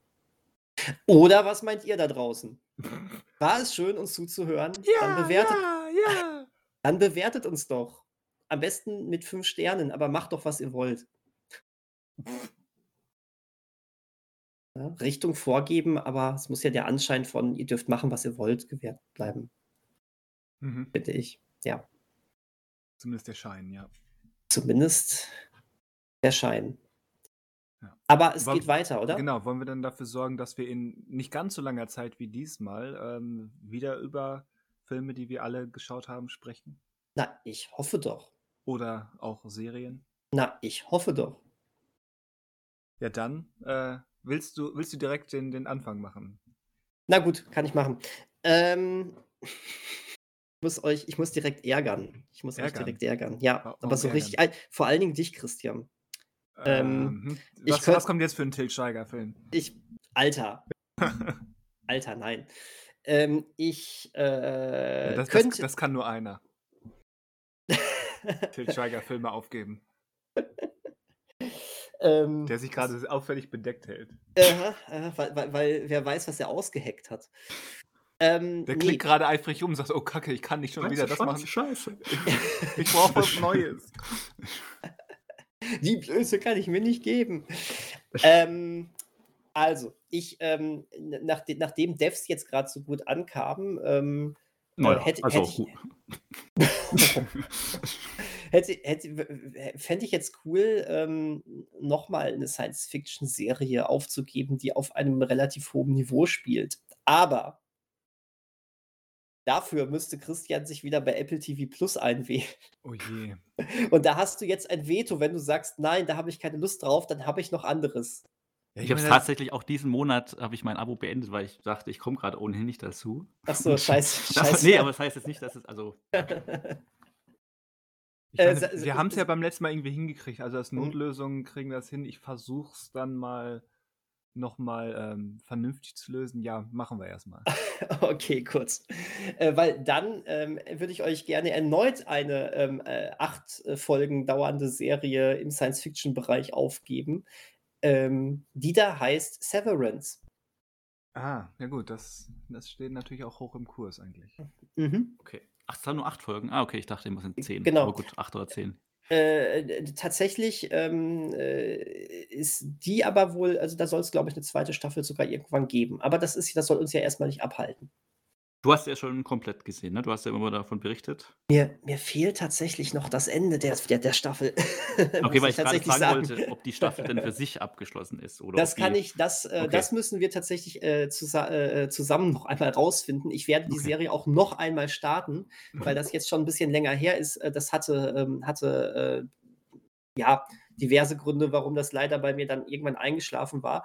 Deswegen, ich, ich, aber das hatte keine qualitativen Gründe, denn das, was ich, ich habe viel gesehen davon, das meiste. Und das ähm, reicht, um wirklich zu sagen, äh, ich will da auch mit euch drüber reden und ähm, das ist ganz klasse. Ähm, aber äh, genau, ich werde mich mit euch auch nochmal auf die Reise begeben. Okay. Okay. Von Ben Stiller übrigens, unter ja. anderem, was sehr spannend ist, finde ich. Soll ich weitermachen? Wie du möchtest. Mach mal. Genau, also wurde ja schon angekündigt mit Til Schweiger und so weiter. und deutscher Film. Und äh, Til Schweiger ist ja ähm, ein Mensch, der sich schon auch überlegt, kann Deutschland das? Kann der deutsche Film das? Kann ich das? Und immer, wieder? Kann immer, ich das? und immer wieder beweist nein, aber denkt ja. deswegen, deswegen, darauf aufbauend, dahin hinleitend, hatte ich mir überlegt, Mhm. Oder habe ich mir die Frage gestellt, kann Deutschland nach Tom Tykwer, und das nicht zu vergessen, kann Deutschland auch äh, Zeitschleife? Ah. Und das fragen wir uns. Kann Deutschland Zeitschleife, äh, Zeitschleife? Und müssen dafür nicht zu Sky gehen, wie ich heute Morgen festgestellt habe, sondern finden wir auch äh, finden wir jetzt nur noch bei Prime Video im, im äh, Flatrate-Abo oder im Prime-Abo. Und zwar den deutschen Film äh, Hello Again, ein Tag für immer. Aus dem Jahr 2020. Unter anderem mit äh, Edin Hasanovic, wer kennt ihn nicht, Tim Oliver Schulz, Emilia Schüle, nicht mit von Till Schweiger. Bin ich habe einen Ohrwurm. Hello, Hello again. Ja. Mal gucken, ob der Film dieses, äh, diesen Ohrwurm aufnimmt. Ja, das werden wir herausfinden. Was hattest du gesagt? Wo gibt's den? Bei Prime Video. Bei Prime Video. Genau. Hello again, ein Tag für immer. Mhm. Wieso ist denn mein Amazon hier Englisch? Ja, weil da kannst du auch direkt bleiben, weil mein, meine Hausaufgabe ist auch bei, bei Prime Video zu finden. Ah ja. Mhm. Äh, es ist eine Serie. Es ist. Oh Gott. Ja. Zeit. oh Gott. Es sind 13 Episoden. Scheiß, okay, nee, komm. Also irgendwo hört's auf. mit, mit, mit jeweils 20 Minuten. Ja, gerettet. Gerade noch so gerettet. Severance wird ja eine Stunde sein, oder? Was, wie lang sind die Se Severance? Ja, ja, ja, Severance okay. ist, ähm, damit ist Severance dann wahrscheinlich sogar länger als das, was Christian aufgibt. Ja, es ist mal wieder Anime und es ist auch Science Fiction. Ah. Nämlich, du hast mich. Nämlich äh, aus den späten 90ern die Serie, eine Serie namens Serial Experiments Lane. Aha. Aha. Experiments Lane. Lane. L-A-I-N. Ah ja, ich hab's schon. Also ich mhm. hab's schon gefunden. Ne? Mhm. Ja, stimmt. Hier Prime Video. Ein, ein Klassiker der, ja doch, muss, kann man so sagen, zumindest ein kleiner Klassiker der Anime-Geschichte muss ich zugeben, habe ich noch, glaube ich, noch nie gehört den Titel. Hm. Oder sagt mir überhaupt nichts. Aber nee, umso besser. E ebenso. Umso besser. Ja, dann, dann gucken wir das. Hoffen, dass der Lehrer nicht krank ist wieder. Mehrmals. ja, hoffen wir. Wir können ja mal kurz on-screen äh, oder on-mic on äh, einmal kurz ähm, überlegen, wie ist unser Fahrplan für die nächsten Wochen? Denn durch unsere Verzögerungen kam es jetzt, dass der letzte September-Podcast kein Rückblick auf den September ist, sondern eben die dringend notwendige Hausaufgabenbesprechung. Ähm, äh, deswegen äh, würde ich jetzt denken, nächste Woche dann wahrscheinlich dann äh, Rückblick September News, ne? Richtig. Und ähm, ja, dann, dann wäre theoretisch noch ähm, Chinatown ja bald schon angesagt. Ist, mhm. würde ich sagen, Über, für, die, für die Woche danach anpeilen. Ja. Und ähm, machen wir dann die Hausaufgabenbesprechung tatsächlich ganz oldschool dann in einem Monat? Ja, machen wir. Gut, gut. So, dann wäre es der erste November-Podcast. Genau. Würden wir dann, Ende Oktober würden wir über Oktober sprechen. Und, und ich würde sagen, kommt, um das jetzt äh, vielleicht so festzuzurren, außer ihr sagt Veto, wir machen irgendwas äh, in dem, in dem ähm, Themenpodcast, der dazwischen ist, äh, irgendwas Halloween-mäßiges. Natürlich. Hervorragend. Wir können, ne, was genau ist, ist ja das, ne? Das können wir noch überlegen. Aber die besten Halloween-Socken. Halloween liebe. Songs. Socken. Socken. Ach, Socken. Halloween-Socken. Ich will auch Halloween-Songs machen. Ja, weil hatten wir es im Podcast gemacht? Ich glaube nicht, ähm, dass das Halloween Muse-Lied, was grauenhaft hoch gerade sein. Ach du Kacke, ist das ekelerregend. Und das sage ich als jemand, der die ersten dreieinhalb Alben von Muse großartig findet. Ähm, dieses neue Lied ist, ist cringe pur. Und das Video dazu, ne? ja. Wow. Wirklich wow. Ja, aber ein negatives Wow. Ja, ein absolut negatives Wow. Ja, leider. Hm. Sollen wir es wirklich jetzt so enden? Ein Chihuahua. Ein Chihuahua. Jetzt, so, jetzt bin ich bei DJ Bobo. Chihuahua. Bam, bam, badam. Oder so ähnlich. Es wird Zeit, in die After-Credit-Scene zu wechseln. Wir, wir, können doch einfach all, alle äh, die ersten drei Alben von Muse hören, insbesondere Origin of Symmetry. Das ist nämlich immer noch ein Brett. Anstatt, äh, wie heißt Serial of a Layer? Nee, wie heißt die, die Serie? Serial Experiments Lane. Achso, genau. Also die drei Alben. Okay. Nein, zusätzlich jetzt, den, den, diesen Samstagnachmittag über. Okay. Ah, da können aber die Hörer gar nicht mitmachen, weil es jetzt schon Montag ist. Ja, dann warten sie bis zum nächsten Samstag. Ach so.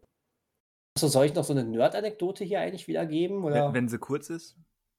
Äh, ach so, ja, ich dachte, du ähm, komm so als, als, als Übergang heute, während wir aufnehmen, äh, Mach. Äh, ist der, ist, war, da war 2007 die Erstausstrahlung von The Big Bang Theory. Äh, morgen für die Zuhörer, also ge gestern, für die ja, Tag 1 Zuhörer ah, nee. zumindest. Ja, ja. Nee, genau, also Sonntag, 25.09. ist der Geburtstag von Mark Hamill. Im Jahr 91 ist er geboren. Mhm. Ähm, 26.09. Ersterscheinen, Erstveröffentlichung von Castlevania im Jahr 86. Uh. Mhm. Und ich glaube, das Allerwichtigste, äh, in der ganzen Woche, 28. September, ist der, äh, 28. September, das ist der Ask a Stupid Question Day. Also, das mache ich, mach ich täglich.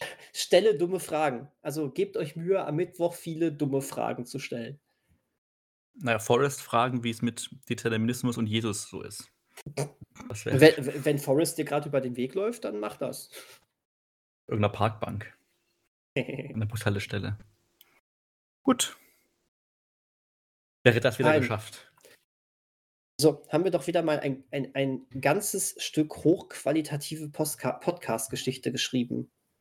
Schade, dass es wieder nur drei Leute hören, aber ich freue mich, dass ihr dabei wart. Das stimmt doch überhaupt nicht. Ja, fünf werden es mittlerweile sein. Das stimmt Ey, doch tausend. auch nicht. Meinst du, ich, ich äh, stapel zu hoch? Du zählst ja. halt uns mit.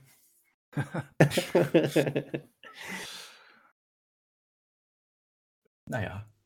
Wer auch immer das hier hört und wie viele es auch sind, guckt die Sachen, über die wir heute geredet haben, denn die waren alle ziemlich gut. Wir zählen ja die ganzen Hörer aus dem Paralleluniversen nicht mit. Richtig. Ach so. So ist Deswegen das. Grüße gehen raus an Paralleluniversen. Wenn du aus einem Paralleluniversum bist, schreib uns. Was geht bei euch? Was geht bei euch? Und was geht nicht? Ja, was, was ist nochmal ein Laplace'scher Dämon? Genau. Und ähm, passt auf, nicht zu hart auf die Tastatur hauen, damit ihr eure Hotdog-Finger nicht brecht. Uh. ja. Und das war ja auch noch. Das war ja auch dieses Jahr. Gut, dann Gut, das sind wir, glaub, ja. fertig. Sind ne? wir fertig? Haben wir es hinter uns gebracht? Ab ins Wochenende. Moment, wer, Oder welcher? ab in die Woche.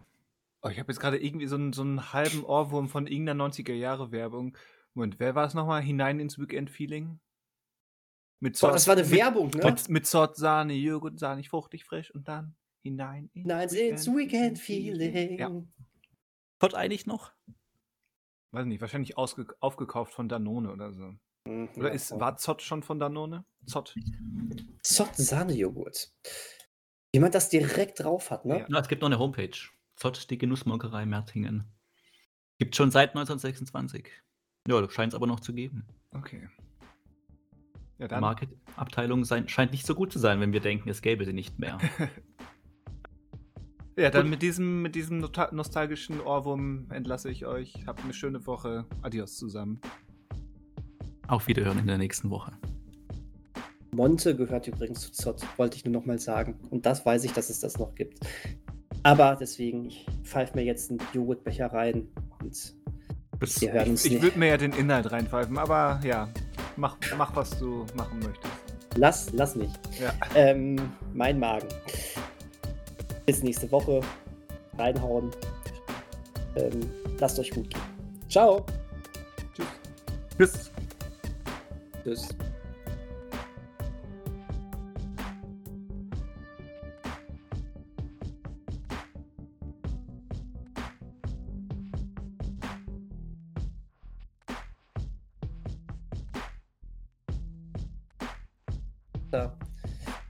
Jetzt in ihrem After.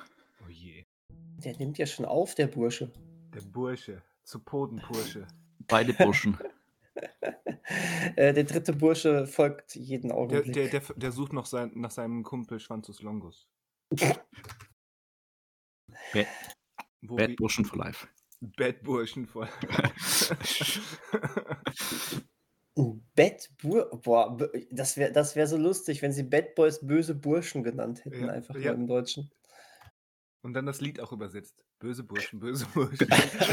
Was wollt ihr nur tun? Was wollt ihr nur tun, wenn wir für euch kommen? Nein, das klingt schon wieder falsch.